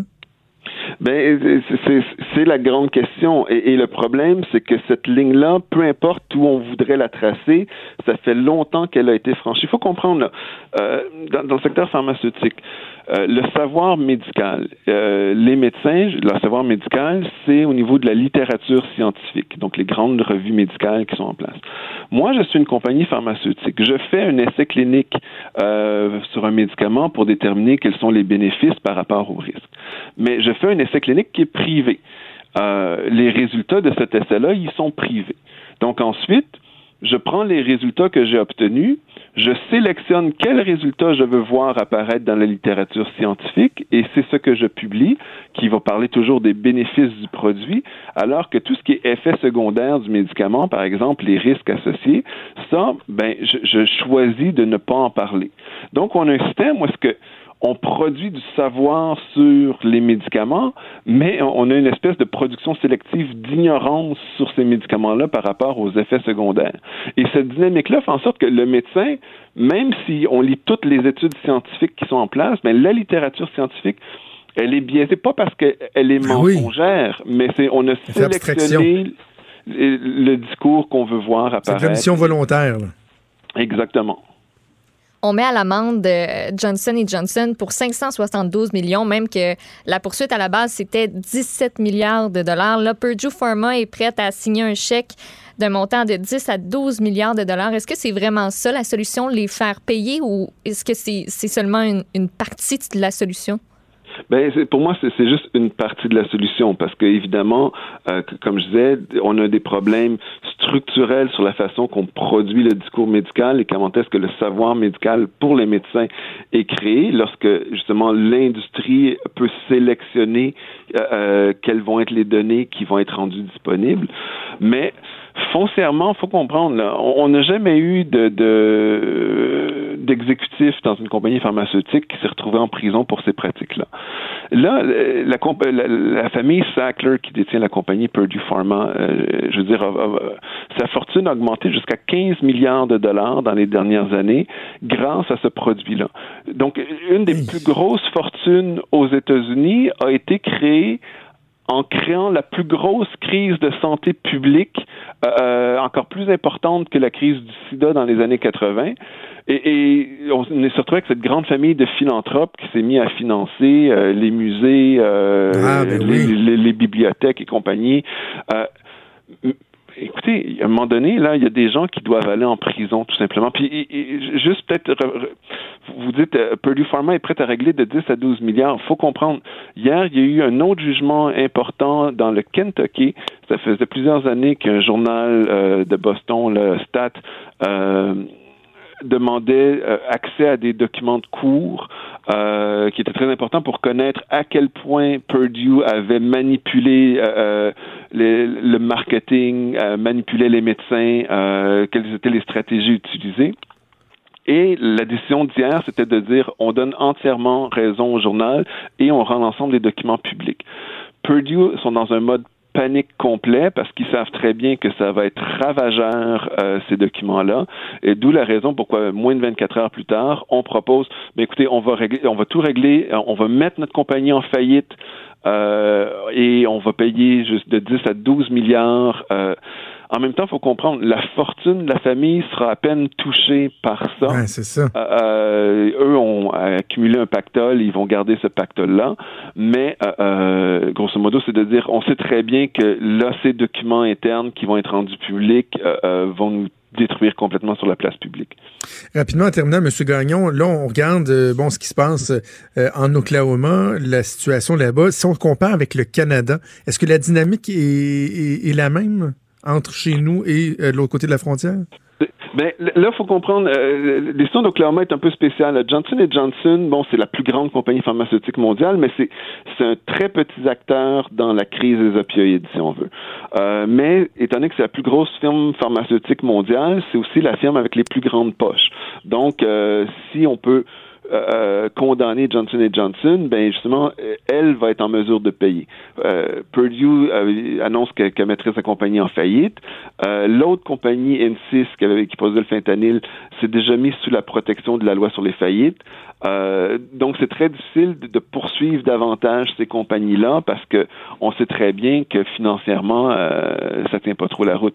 Donc, Johnson Johnson, un petit acteur, mais qui, qui, qui poursuit un petit peu de manière qui est un petit peu disproportionné. On demandait 17 milliards. Il faut comprendre la pénalité la plus importante à une compagnie pharmaceutique auparavant, c'était 2,3 milliards. Fait qu'elle tombait à 17, c'était énorme. Euh, donc, pour Johnson Johnson, on, eux ont dit non sans va en cours euh, parce qu'on considère qu'on n'est pas du tout responsable. Mais bon, ils ont été condamnés ici, donc ils avaient quand même un rôle à jouer. Euh, faut comprendre, au Canada, la dynamique, c'est nous, on avait tout réglé pour 20 millions de dollars il y a deux ans. On avait dit donnez-nous 20 millions de dollars et on arrête les poursuites. Oui. Ce, qui est, ce qui est ridicule. Là. C'est des. Et, et, là, finalement, c'est la Colombie-Britannique qui a décidé non, ça n'a aucun sens parce que on, euh, Downtown Eastside à Vancouver est extrêmement touché par la crise des opioïdes. Là, ils ont dit non, non, nous, on, on se retire de ce règlement-là et on poursuit la firme comme il faut. L'idée, c'est que si Purdue fait faillite, euh, pour régler avec 2000 euh, litiges aux États-Unis, euh, ben il n'y aurait peut-être pas de sous pour euh, pour le Canada à ce moment-là. Marc-André Gagnon, ça a été très éclairant, frustrant, mais éclairant de, de vous parler. Merci beaucoup. Au plaisir. Merci Marc-André Gagnon, qui est professeur en politique publique à l'Université Carleton à Ottawa, spécialiste des questions pharmaceutiques. Maude, j'ai accroché sur le fait qu'il disait que ces compagnies-là qui se rendent gonziliardaires, comme dirait mon ami Richard Martineau, après ça, se revirent de bord, puis font de la philanthropie, tu sais. Mm -hmm. Construisent des musées, construisent des bibliothèques. Non, mais quand on y pense, là, sont, sont, fantastiques, ces gens-là. Parce que la dépendance qui crée par la vente de médicaments, elle se transporte où après ça? Elle se transporte dans la rue. Parce que quand les, personnes accros ont pu, sont plus capables d'avoir des ordonnances, sont plus les moyens de se payer le real deal en pharmacie, ils vont aller acheter de la scrap dans la rue, faisant en sorte que finalement, ben, dans les rues, ben, il y a des gens qui sont drogués, qui sont maganés, qui sont pratiquement mourants, qui traînent un peu partout, et ils sont vraiment fantastique. Il leur crée des, des, musées, des bibliothèques pour qu'ils aillent se coucher sur le bord d'un mur là, dans la rue ou aller faire un petit deal de drogue dans le fond de la ruelle à côté sur le mur de la bibliothèque. Ils sont merveilleux et surtout très, très, très, très, très, très, très pathétiques. Franchement dit. Appelez ou textez au 187 Cube Radio. 1877 827 2346.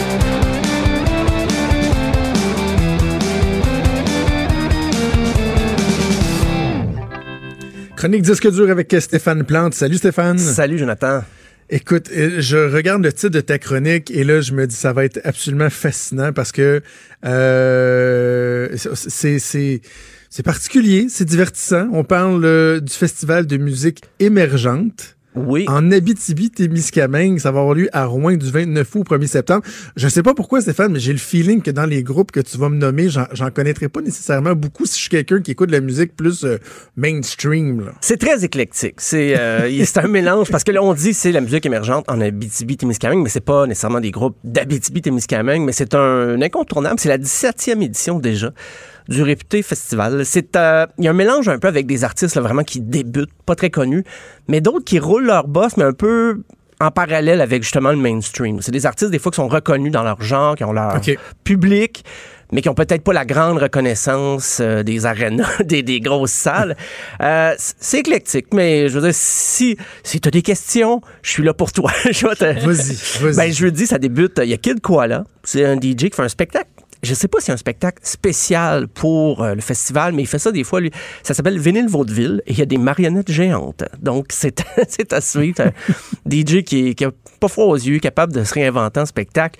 Euh, et là, c'est drôle, ça sonne pareil, mais c'est pas la même chose. C'est Kid Kuna. Peut-être tu connais Ça, je connais ça. Tu connais Keith Ah non, c'est Kuna. Keith Kuna que je connais. Ben, c'est lui, mais un projet de musique pour enfants. Alors, Ah, fait que hein? les, les- les fans, là, les, les vieux fans qui l'ont suivi avec les goules dans le temps, là, même à Québec, euh, c'est pas la même chose. ok? Il a vraiment fait de la musique pour enfants, mais avec une petite touche quand même qui s'écoute bien pour les adultes. On va écouter l'extrait Fou. Ils sont fous, fous, fous, fous, fous, fous ces singes dans les eaux. Ils sont fous,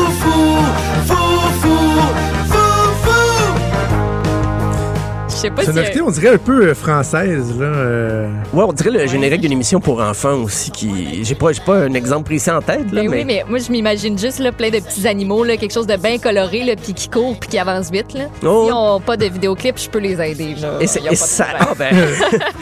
l'appel- est lancé. Je vois ça aller dans ma tête, les petits singes, les petits Ouais. pandas. Ben, je sais qu'ils ont un petit montage, justement, là, pour euh, illustrer les, les propos de la chanson, mais ça rock quand même. C'est Kid Kuna qui a décidé de faire un album pour enfants qui s'appelle Kid Kuna.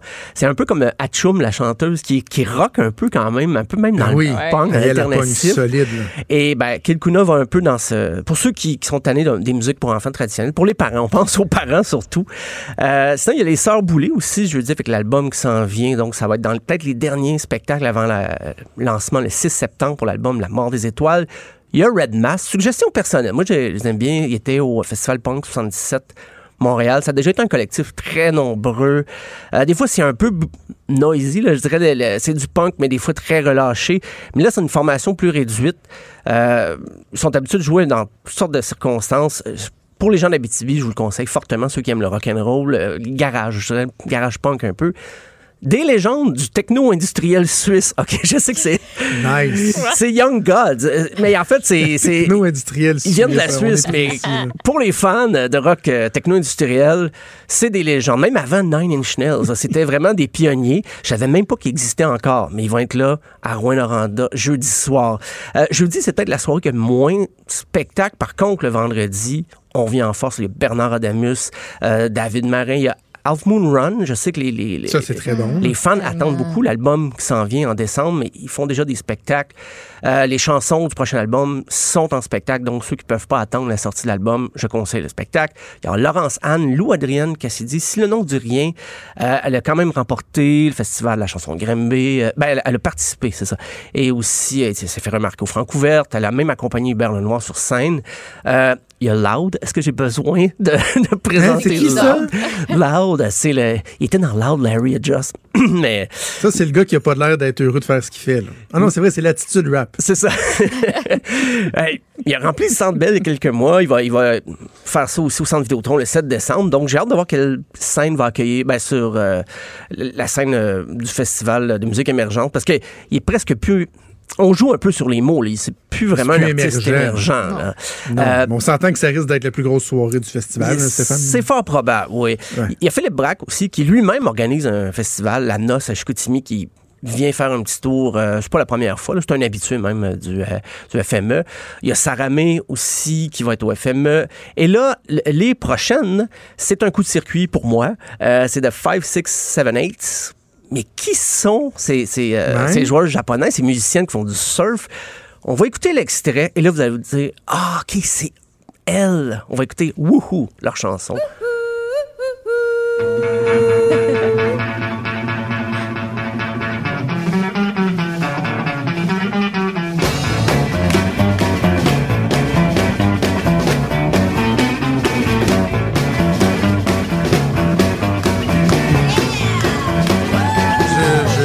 Être un inculte. C'est- Ah, ben c'est dans le film euh, Kill Bill de Quentin Tarantino. Ah, C'était ouais, la fameuse le, le wouhou, wouhou, wouhou me disait quelque chose, mais la musique, pas tant. là. Ça a été repris dans de la pub, tout ça, et euh, ça m'a étonné. Quand j'ai vu, premièrement, je savais que les filles jouent encore un petit peu, mais surtout au Japon. Et là, j'ai vu qu'ils vont être en Abitibi. C'est c'est, bon, incroyable C'est pour moi. Ça m'a. Japon à l'Abitibi à Rouen. là. Et voilà. Euh, mais c'est c'est comme ça un peu à travers la, la programmation. Il y a des artistes qui viennent des États-Unis, d'Europe, euh, qui côtoient, c'est ça qui est le fun, qui côtoient les artistes du Québec. Donc, c'est une belle occasion de, de- pour les artistes, je demande du Québec, des fois, d'échanger un petit lien, de donner euh, un CD ou une cassette, si ça se fait encore à un artiste, d'un artiste international. Euh, sinon, le 31, ben, il y a la Claire, à la Claire Ensemble dans le rap. Très rap le, le samedi en passant, parce qu'il y a Fouki, euh, il y a Corias. Si vous avez assez de rap, peut-être un petit rock avec caravane à travers ça, ça peut, euh, ça va bien passer une prestation comme ça. Mais faut dire que le FME n'a pas un créneau euh, précis musicalement parlant, et c'est pas du tout un reproche, ça. c'est vraiment présenté dans le but de proposer Non, des artistes très diversifié, mais- très diversifié, des artistes de la relève, des artistes peut-être méconnus du grand public, euh, puis comme je disais tantôt, des musiciens qui roulent leur boss depuis un moment. Euh, il y a Marie-Pierre Arthur qui, j'allais dire qui, qui nous revient, mais c'est parce qu'il n'y a pas eu d'album depuis 2015, mais elle est assez active quand même. Elle a fait des tournées avec euh, d'autres musiciens, c'est une bassiste. euh, je, je pense même qu'elle écrit, des fois, elle collabore à l'écriture des chansons pour d'autres. Peut-être, est-ce que c'est. Parce qu'il y a d'autres spectacles qui s'en viennent pour elle euh, à l'automne. Est-ce que ça annonce un album à venir? Mais pour le moment, c'est son album de 2015, Si l'horreur, qui est la dernière publication. Le dimanche, là, on a osé le métal. C'est Despised Icon qui est euh, aussi le projet, l'anci- ben, ce qui était l'ancien groupe d'Alex euh, d'Obey the Brave, qui est maintenant repris de la route avec ce Despised Icon. Euh, la prochaine artiste, c'est Maude, ici même, qui me l'a fait découvrir. Ah Ah oui? C'est, oui, c'est Emily Kahn. Euh, Oui. Sorti son dernier album en février. C'est une harpiste avant d'être chanteuse, mais elle chante aussi, bien sûr.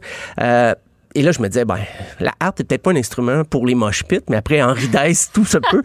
Euh, ben, on va écouter quand même, mais ça, ça peut rocker par moment, la chanson.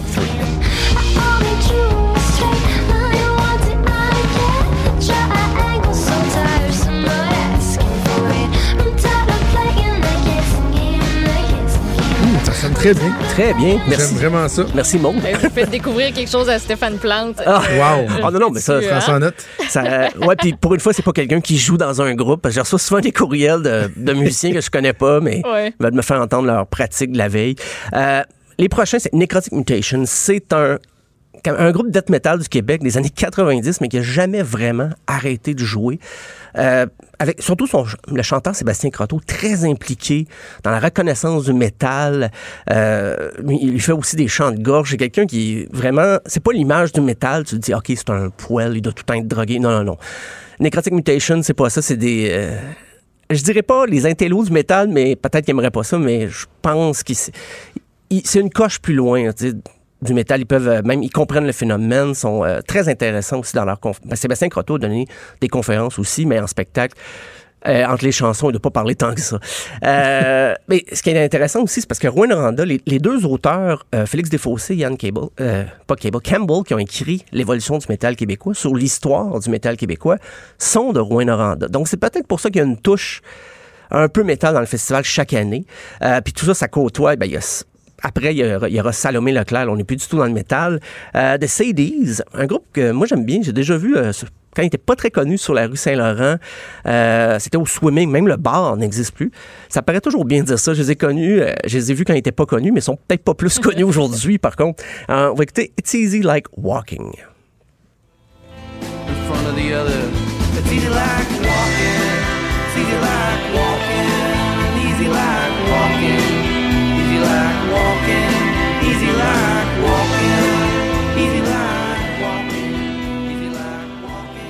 C'est bon, c'est bon, j'aime ça. J'aime bien, ça, ça varie beaucoup. En spectacle, c'est un petit peu, ça rentre un peu plus que ça. C'est assez tranquille, ça peut paraître folk country par moment, mais en spectacle, c'est un petit peu plus rock. Euh, et puis Émile Bilodeau, hein, qui, euh, lui, son album euh, assez attendu quand même, qui va sortir le 4 octobre prochain, qui va être là le, le dimanche. Euh, le lundi, il n'y a pas de show, même si c'est un jour férié, mais je pense que ça permet à tout le monde euh, soit de, de, de dégriser ou de revenir entre Ouais. Aubercaille à Montréal, parce qu'il y a beaucoup de gens de l'extérieur euh, de Rouen-Noranda qui assistent chaque année euh, au FME. Donc, euh, le lundi, on va le prendre euh, comme jour férié, mais aussi pour euh, peut-être cuver no- notre vin un peu du week-end, très rempli en musique. Donc, ça se passe du 29 août au 1er septembre, un festival de musique émergente euh, à Rouen, en Abitibi-Témiscamingue. Écoute, j'ai, euh, j'ai, premièrement, je connaissais beaucoup de noms finalement, et mais je, je vais vouloir, j'insiste, pour que prochainement tu me fasses découvrir de la techno industrielle suisse. Oui, oh, OK. C'est- je sais pas si c'est la bonne heure pour ça, mais OK. Je suis intrigué. C'est, euh, on en écoutera un petit bout. c'est noté, c'est noté. Merci Stéphane, on s'en reparle demain. Salut. Salut. Des débats, des commentaires, des opinions. Ça, c'est franchement dit. Cube Radio. Mon ami l'historien Denis Anger qui est en studio pour notre chronique, chronique hebdomadaire. Salut Denis. Allô Jonathan, allô Maude. Salut. Euh, donc, Denis, euh, ce qu'on parle aujourd'hui, c'est que Ouais, tu sais un qu'il y a anniversaire. 75 ans, Québec était, et, et l'affirmation est, en- est- est- est immense, elle est lourde de sens, était la capitale du monde libre. Tout à fait. Rien de moins. Tout à fait. Elle avait été un peu en 43. D'ailleurs, on s'en souviendra, Jonathan, en début, en début d'été, en début d'été, on avait parlé un peu de, du débarquement de Normandie en racontant que la date du débarquement et l'emplacement avaient été déterminés à Québec lors de la première des deux conférences de Québec. La première s'appelait Cadran, comme euh, cadran de réveil matin, et la deuxième s'appelle Octogone. Et là, on se ramène il y a 75 ans où, à la fin d'août 1944, Québec a déjà accueilli le premier ministre anglais Winston Churchill et le président américain Franklin Roosevelt l'année précédente. Ben, ils ont tellement aimé, probablement, qu'ils décident de revenir l'année suivante pour voir un peu si les décisions qu'ils avaient prises à Québec s'étaient traduites par de bons résultats. Et on sait que oui, parce que la décision fondamentale de Québec, c'était de débarquer en Normandie plutôt que dans le Pas-de-Calais en juin 1944. Ils viennent ici à la fin de l'été. On sait que le débarquement de juin a été un succès. Lorsqu'ils arrivent à Québec, c'est la journée où ils apprennent que la ville de Paris a été libérée par les Parisiens et par la deuxième division blindée du général Leclerc. C'est la journée où les Allemands vont abandonner la poche de falaise, notamment grâce à l'immense contribution du corps expéditionnaire canadien, la première armée canadienne. Donc, ils arrivent eux pensent que la guerre, ça va être fini avant Noël. Donc, ils s'en reviennent à Québec pour régler un peu le détail européen, mais surtout pour régler qu'est-ce qui s'en vient après, parce que les États-Unis, on le sait, ils sont en guerre contre le Japon depuis l'attaque de Pearl Harbor, 7 décembre 1941. Ils sont engagés dans une lutte à finir dans le Pacifique, et ils s'en viennent à Québec en disant, bon, l'Allemagne, on va régler ça rapidement, pas de problème, d'autant plus qu'on le sait, un mois avant, il y a eu un attentat contre la vie d'Adolf Hitler par plein d'officiers supérieurs de l'armée allemande. Donc, les Alliés disent, bon, l'armée allemande, la fameuse Wehrmacht, elle est complètement sabotée, sabordée, il y a de la mutinerie à l'intérieur. Ça va être facile. Enfin, les Soviétiques, eux, avancent à vitesse grand V en Pologne. Donc, on s'imagine que c'est réglé. Ce qu'on s'imagine pas, c'est que ça va prendre encore plus d'une année.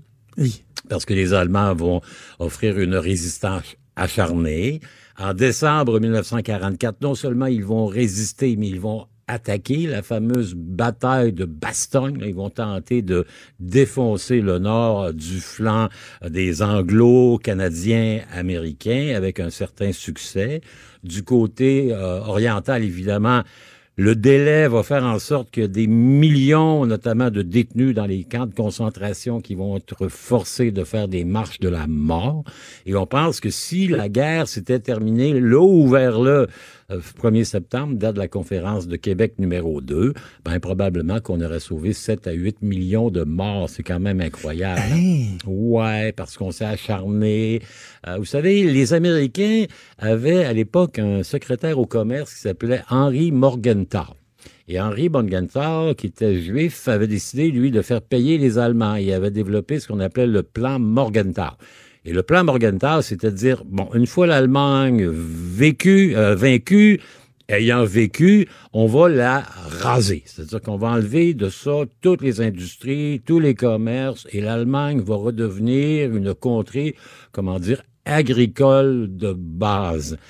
Le plan Morgenthau avait fui dans les euh, journaux. À l'époque, vous savez, c'était important d'avoir des journaux qui sont capables de rapporter toutes les nouvelles Ben et oui, hein? les fausses nouvelles. À tel point que le ministre de la propagande allemande, qui s'appelait Joseph Goebbels, avait fait plein de discours en disant aux Allemands, battez-vous jusqu'à la mort, parce que les Alliés, ils veulent tout vous détruire, ils veulent vous raser et ils veulent vous ramener à l'âge de pierre. Je t'arrête là.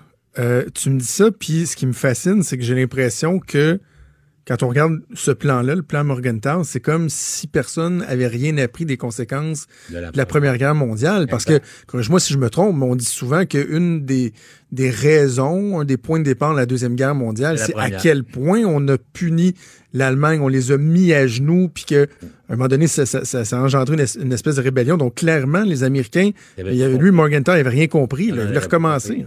Vous avez parfaitement raison, Jonathan. On dit de la Deuxième Guerre mondiale que c'est l'acte 2 de la première, hein, parce que les Alliés ont gagné la première. au traité de Versailles, il a imposé des conditions drastiques à Mm. l'Allemagne. Ça a entretenu le sentiment nationaliste revanchard, puis ça a contribué largement à la montée du parti nazi de Adolf Hitler. Là, Morgenthau arrive avec ça. faut dire que, donc, euh, ça se discute à Québec. Hein. On commence à dire, bon, on va raser ici, on va commencer à se faire des zones d'occupation. Donc, les Britanniques, eux, vont prendre le nord de l'Allemagne, les Américains vont prendre le sud, et on va laisser l'Est à l'Union soviétique. Les Canadiens ont pas beaucoup d'intérêt à aller euh, s'occuper de prendre une zone d'occupation en Allemagne. Vous savez que les Canadiens ont fait un effort extraordinaire parce que en 1944, il y a plus million deux cent mille Canadiens sous les drapeaux. C'est 10% de la population. Notre flotte aérienne, notre aviation, le corps d'aviation royal canadien, c'est la quatrième plus grosse aviation au monde. Et notre marine, la marine royale du Canada, c'est la troisième marine au monde. Après la Grande-Bretagne et les États-Unis, on est les troisièmes. Donc, on a beaucoup donné. Et c'est d'ailleurs un peu étonnant parce qu'à la conférence de Québec, la deuxième octogone, l'anglais et l'américain, Roosevelt, Churchill, sont accueillis par le canadien. William Lyon Mackenzie, le premier ministre canadien qui avait tendance à parler à sa mère décédée pour euh, avoir des orientations pour le pays. Ah oui? Oui, oui, oui. Et qui testait ses projets de politique à venir avec son chien. C'est quand même pas mal, hein, Mackenzie Euh, King. C'est c'est spécial. Il était là, pourtant, il était là longtemps. Il est le premier ministre canadien qui a la plus longue durée euh, d'exercice du pouvoir. Il a été élu la première fois en 1924 et il va se maintenir au pouvoir par Mont et par Vaux, mais pas beaucoup par Vaux, plus par Mont, jusqu'en 1948. Mais Mackenzie King est là, mais il est pas dans les conversations parce qu'il y a un secret des secrets à Québec en 44, puis on veut pas trop le partager. Donc, on, on dit, ben, l'Europe, ça va être ça, l'Allemagne va divisée, les Anglais disent, en Grèce, on va pas intervenir, on va leur envoyer de l'argent, et le reste va être déterminé lors de la conférence de Yalta qui va venir l'année suivante. Pour ce qui est de l'Extrême-Orient, ben là, les Anglais disent aux, aux Américains, OK, d'accord, une fois que l'Allemagne aura été vaincue, on va prendre notre flotte, puis on va aller vous aider à vaincre le Japon. Les Canadiens vont dire, ouais, peut-être un petit peu à la fin, mais ce que l'on apprend là, et les Américains disent avec ça, on va régler ça rapidement, c'est qu'il y avait un projet qui s'appelait le projet Manhattan, comme à New York, l'île de. Manhattan. Et ça, c'est le projet de construction de l'arme la plus terrifiante que jamais été créée par l'homme, la bombe atomique. On travaille là-dessus depuis près de quatre ans, depuis 1940. On travaille, on a isolé des milliers de chercheurs, de scientifiques dans le désert du Nouveau-Mexique et on commence à faire des tests qui sont des tests pour le vrai. C'est-à-dire que en termes théoriques, on sait que ça peut exister, la fission de l'atome. Et lors de la conférence de Québec Octogone, le président américain est informé par un courrier ultra secret que vous savez, Monsieur le Président, Manhattan, ça marche. Donc, on, comment, on fait à Québec. Ici? À Québec, ici, pas loin de chez nous, dans notre euh, capitale nationale, euh, vieille, vieille ville québécoise, on fait la découverte que l'énergie atomique, dans ce qu'elle a de pire, ça peut euh, réussir. Donc, c'est vraiment un moment important pour Québec euh, de savoir que c'est ici, en 44, euh, que, euh, comment dire, on a découvert que la bombe atomique, c'était quelque chose non seulement de possible, mais de réalisable. 144 aussi, il y a un grand visiteur qui, lui, vient faire un petit tour pour se faire reconnaître parce qu'il n'est pas sûr d'être si aimé que ça du président américain Roosevelt. Un grand monsieur, mesure 6 pieds 3, 6 pieds 4. Il porte un képi et deux étoiles de général de brigade. C'est la première visite au Québec du général Charles de Gaulle. De Gaulle, ah, Eh oui. La première, il est venu combien de fois? Il est venu une fois, deux fois, et c'est surtout à la troisième fois qu'il y a vraiment un Comme une peu- fois qu'il nous a marqué, là. Ouais, juillet 1967. Sur un balcon. Sur un balcon à Montréal. J'ai un secret à vous confier, ouais. Euh, il est venu à Québec en essayant de se faire reconnaître par les Américains qui n'étaient pas convaincus que le général de Gaulle, c'était autre chose qu'un empêcheur de tourner en rond. Les Américains, eux, souhaitaient tout simplement qu'en France, qu'on aurait libéré la France euh, des Allemands, on ait une administration militaire américaine et il avait commencé à faire imprimer des dollars d'occupation américains. De Gaulle l'apprenait, mais pas vraiment, mais pas pantoute. Donc, avec la l'appui de Churchill, il a réussi à se faire reconnaître comme une manière de euh, gouvernement provisoire de la France et il était venu à Québec pour la première fois. Il revenu après en 59 alors qu'il était président de la République, la cinquième, et évidemment la grande visite à bord du Colbert, un, croiseur euh, français qui était qui avait appareillé de Brest et qui après une étape à Saint-Pierre-et-Miquelon avait jeté l'ancre devant Québec et on se souvient de la suite. En Denis, à ta connaissance, là, quand une réunion comme celle-là se tient, est-ce que dans l'instant présent, les gens comprennent l'importance historique que ça peut avoir ou, tu sais, c'est 5, 10, 15, 20 ans plus tard qu'on saisit à quel point, des fois, il y a eu, on parle de la deuxième réunion, mais la première qui avait été essentielle avec le, le- le- Le lieu du débarquement. Exactement. Est-ce que dans l'immédiat, on prend conscience de l'importance de ces rencontres-là? On est dans une période de crise totale. On est en guerre mondiale. Donc, les gens qui sont là, ils sont, ils viennent pour travailler. Ils ont des dossiers. Ils sont là, ils font avancer leurs dossiers. On fait quoi avec la Grèce? On fait quoi avec l'Allemagne? On fait quoi avec le Japon? On fait quoi avec la bombe atomique? D'une part. Deuxièmement, on n'en a pas vraiment conscience parce que les médias sont lourdement contrôlés, censurés. On n'écrit pas tout ce qu'on veut. Donc, on sait qu'ils sont à Québec, mais on ne dit rien des contenus qui sont Hmm. discutés. Les conférences de Québec dans les médias, c'est beaucoup plus la fille de Churchill qui s'appelle Mary qui va faire un don de sang à la Croix-Rouge. C'est plus M. Churchill et M. Roosevelt qui s'en vont dans le parc des Laurentides à la pêche à la truite. Ce qu'on appelle les side shows. Exactement, au lac à l'épaule. Et c'est les petits hors d'œuvre qui sont autour. Le fond de la conférence, il va prendre sa dimension dans les années après. Québec, à la suite de ces deux conférences-là, d'ailleurs, va être considéré pour accueillir le siège de l'Organisation des Nations Unies. Ça aurait changé, la, comment dire, le, le visage de Québec et du Québec et du Canada. Imaginez que si le siège social de l'ONU est à Québec et non pas à New York, ça aurait pu faire d'ici une ville Ben multi-internationale. D'ailleurs, le maire de l'époque, qui s'appelle Lucien Borne, est tellement convaincu qu'ils vont venir à Québec qu'il va demander à un architecte qui s'appelle Raoul Chenevert de faire un plan. Et si vous allez sur les plaines d'Abraham, fer- fermez-vous les yeux, imaginez qu'on avait imaginé là construire le siège social de l'ONU à Québec. Évidemment, les Américains, un an plus tard, comme ils payent le, le gros de la facture, ont dit non, non, non, non, non, Ouais. on amène ça chez nous. On va garder ça chez nous. Voilà. Québec, Denis, de l'ONU. toujours tellement, tellement intéressant de t'entendre et de pouvoir partager ces moments-là avec toi. On se retrouve la semaine prochaine. Ouais, on va se rappeler du chef. Oui, Ah. du Plessis, la Et semaine prochaine. C'est un rendez-vous. Salut, Denis. Il est franc et nuancé. Jonathan Trudeau. La politique lui coule dans les veines. Vous écoutez Franchement dit. Maud, je veux te parler d'une nouvelle qui, euh, ben, en fait, qui n'est pas une nouvelle, qui ne l'a pas vraiment été, qui aurait dû l'être. OK, ça a l'air En fait, je pense qu'il y a juste deux médias à Québec qui en ont parlé, mais tu sais, ça a slide, là. Tu sais, là, ça, ça a été mentionné. Et ça concerne le tramway de Québec. OK. Le fameux tramway, là, tu sais, le financement de 3,3 milliards qui a été bouclé, on en parle, on en a parlé. C'était beaucoup la chicane entre le fédéral et le provincial. Et là, il y a euh, un, bon, appelons ça un saint scepticisme là, concernant le, le troisième lien. On pose des questions, euh, les partis d'opposition qui se questionnent sur la transparence, on veut avoir des, des coûts, des estimés, etc. Mais pendant ce temps-là, le projet de tramway, lui, étant donné que c'est un tramway, puis que c'est ah, c'est donc ben, oh, un tramway, c'est- beau, tout le monde en veut, c'est c'est vert, il n'y en a pas de questions qui se posent. Alors que des fois, on devrait peut-être en poser. Je, rappelle à la base que c'est un projet dont personne n'avait entendu parler avant la campagne électorale d'il y a deux ans où le maire Labombe a été réélu, même s'il s'était positionné contre le tramway. Quand le maire de Labombe dit « Oh, fait 10 ans qu'on travaille là-dessus, c'est de la bouillie pour les gens », c'est absolument faux. Donc, on a, on a l'impression, l'expression coin de napkin a souvent été utilisée pour parler de l'élaboration de ce projet-là. Là. Philippe Couillard a dit à Régis Labombe, euh, pense grand, c'est ça qu'il nous avait raconté. pense grand, mon Régis.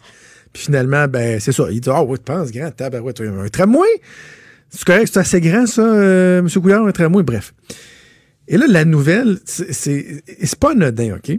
Dans le budget de 3,3 milliards, il y a ce qu'on appelle des contingences. C'est-à-dire qu'il y a une partie de ton budget qui sert aux imprévus. Un peu comme on devrait faire lorsqu'on fait notre budget personnel. Et euh, on est de plus en plus conscient de ça dans les dossiers d'infrastructure qu'on met de l'avant au Québec parce que il y en a des imprévus. À un moment donné, tu mets une pelle dans le sol, surtout dans une ville comme Québec, euh, ville patrimoniale, tu sais, oups, finalement, tu tombes sur quelque chose, euh, là, faut que tu le contournes. C'est normal. C'était quand même 17% du budget total qui était prévu pour les contingences. 500 millions de dollars, OK? Et là, en conférence de presse, en rencontre avec les journalistes euh, lundi, le maire, à un moment donné, il dit, ouais, ouais, il dit, Ah, ça, c'est comme euh, les 700 millions pour les contingences. là. Puis, il y a des journalistes allumés qui disent, c'était pas, monsieur le maire, de mémoire, c'était pas 500. Il dit, ah, ah oui, oui, euh, finalement, on a rajouté 200. Mais comment ça? On a rajouté 200 millions, là. Il y y a une, firme comptable qui est passée sur nos chiffres, là. Puis euh, on a rajouté 700 millions. Fait qu'on est rendu à 22% de contingence. On est tellement bon, c'est merveilleux. Tu les imprévus, là. On prévoit les imprévus, nous autres. Les journalistes demandent, Maud, OK, mais là, le budget est de 3,3 milliards. Est-ce à dire que le budget va être de 3,5 milliards? Vous venez de rajouter 200 millions.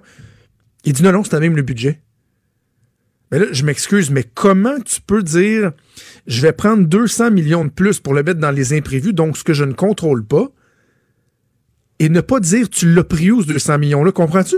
Ouais. Il devait être alloué à quelque part, le 200 millions-là. Il traînait pas que, il traînait pas sur le bord d'un corridor Hein? euh, dans une enveloppe là. Il était dans une colonne à quelque part, il y avait 200 millions, ou tu sais, c'est peut-être par tranche de 50 millions, qu'on a été chercher, pigé pour dire, ben, ça, on va le prendre, pour on le mettre dans 200 millions, mais il y a personne qui se demande, OK, mais c'est sur quelle prévision vous pensez que finalement vous avez mis 200 millions de trop, que vous pouvez le prendre puis le mettre dans les contingences? C'est bien beau là, parler du, troisième lien qui est démonisé par certaines personnes parce que oh, c'est de la voiture puis du développement. Mais tu sais, le tramway, là, je suis pas contre le tramway, là, ça en prend du transport en commun. Mais c'est pas parce que c'est un projet vert qui est bien vu de tout le monde qu'il faudrait baisser la garde pour autant. Tu sais, se laisser passer des 200 millions de même de transferts, je pense pas que c'est la meilleure façon euh, de, de demeurer aux aguets. Je pense qu'il faudrait regarder tout ça avec euh, un peu plus euh, d'attention. Puis parlant du tramway, il y a Jean-François Gosselin de Québec 21 qui fait un point de presse aujourd'hui par rapport à ça. Ah oui? Oui. Sur le 200 millions? Non, pas par rapport aux deux. Je sais pas si c'est par rapport aux 200 millions, mais c'est par rapport Sur au le tramway. OK, Donc, peut-être. Peut-être qu'il va t'avoir entendu ou qu'il a remarqué aussi. Ben, j'imagine, j'imagine, mais encore faut-il aussi que ce soit, ce soit rapporté, là. Tu sais, c'est important. Euh, peut-être en terminant, l'autre chose qui, euh, qui a peut-être piqué ton attention, toi aussi, c'est Alain euh, Reyes, le lieutenant conservateur, qui est comme dans l'embarras, là. Ben oui, il était en entrevue d'ailleurs ce matin avec euh, notre collègue Benoît Dutrisac, petit ajout, euh, Ah oui? aux Ah, alentours des 7 d'écouter ans. ça. Ouais, c'est euh, ben, tu pourras le réécouter sur euh, notre Ben oui. Exactement. Donc, euh, une, une entrevue à écouter, certainement. Ben, Mais parce tu peux que quand là, même nous euh, expliquer euh, ce qui se passe avec Alain Ben là, Reyes. Monsieur Reyes, tu sais, puis moi, on en a parlé avec lui, puis même avec Mme Fréchette, on en a parlé, puis on se fait dire, non, non, c'est- c'est derrière nous, ça, le débat sur l'avortement, il n'y en a pas et tout. Mais là, finalement, ce qu'on a appris, c'est que Alain Reyes s'est engagé auprès des candidates qui soulevaient ce point-là en disant, ouais, mais un instant, là, cette question-là, moi, avant que je me présente, c'est important. Pouvez-vous me garantir que ce ne sera pas réouvert comme débat? Il dit, oui, oui, jamais il y aura de débat. Mais là, Andrew Scheer l'a comme contredit en disant Ouais, mais tu sais, si un député de ma formation politique qui veut présenter un projet de loi, il le fera, mais moi, en tant que gouvernement, j'appuierai pas ça et j'irai pas de l'avant. Mais là, Alain Reyes, qui a fait un excellent travail, puis on peut encore dire qu'il a fait un excellent travail, se ramasse un peu sur la défensive, parce que là, il y a des candidats qui vont peut-être dire, ouais, mais là, attends, est-tu fermé ou est-tu pas fermé? Y a-tu de l'ouverture ou pas de l'ouverture? Bref, euh, Alain Reyes qui euh, se trouve un peu dans l'embarras et ça fait en sorte que cette question-là, j'ai bien l'impression qu'elle va continuer euh, de refaire surface au cours des prochains jours, prochains mois, d'ici à, à la fin de la campagne électorale. Maude, toujours un plaisir. Cube Radio.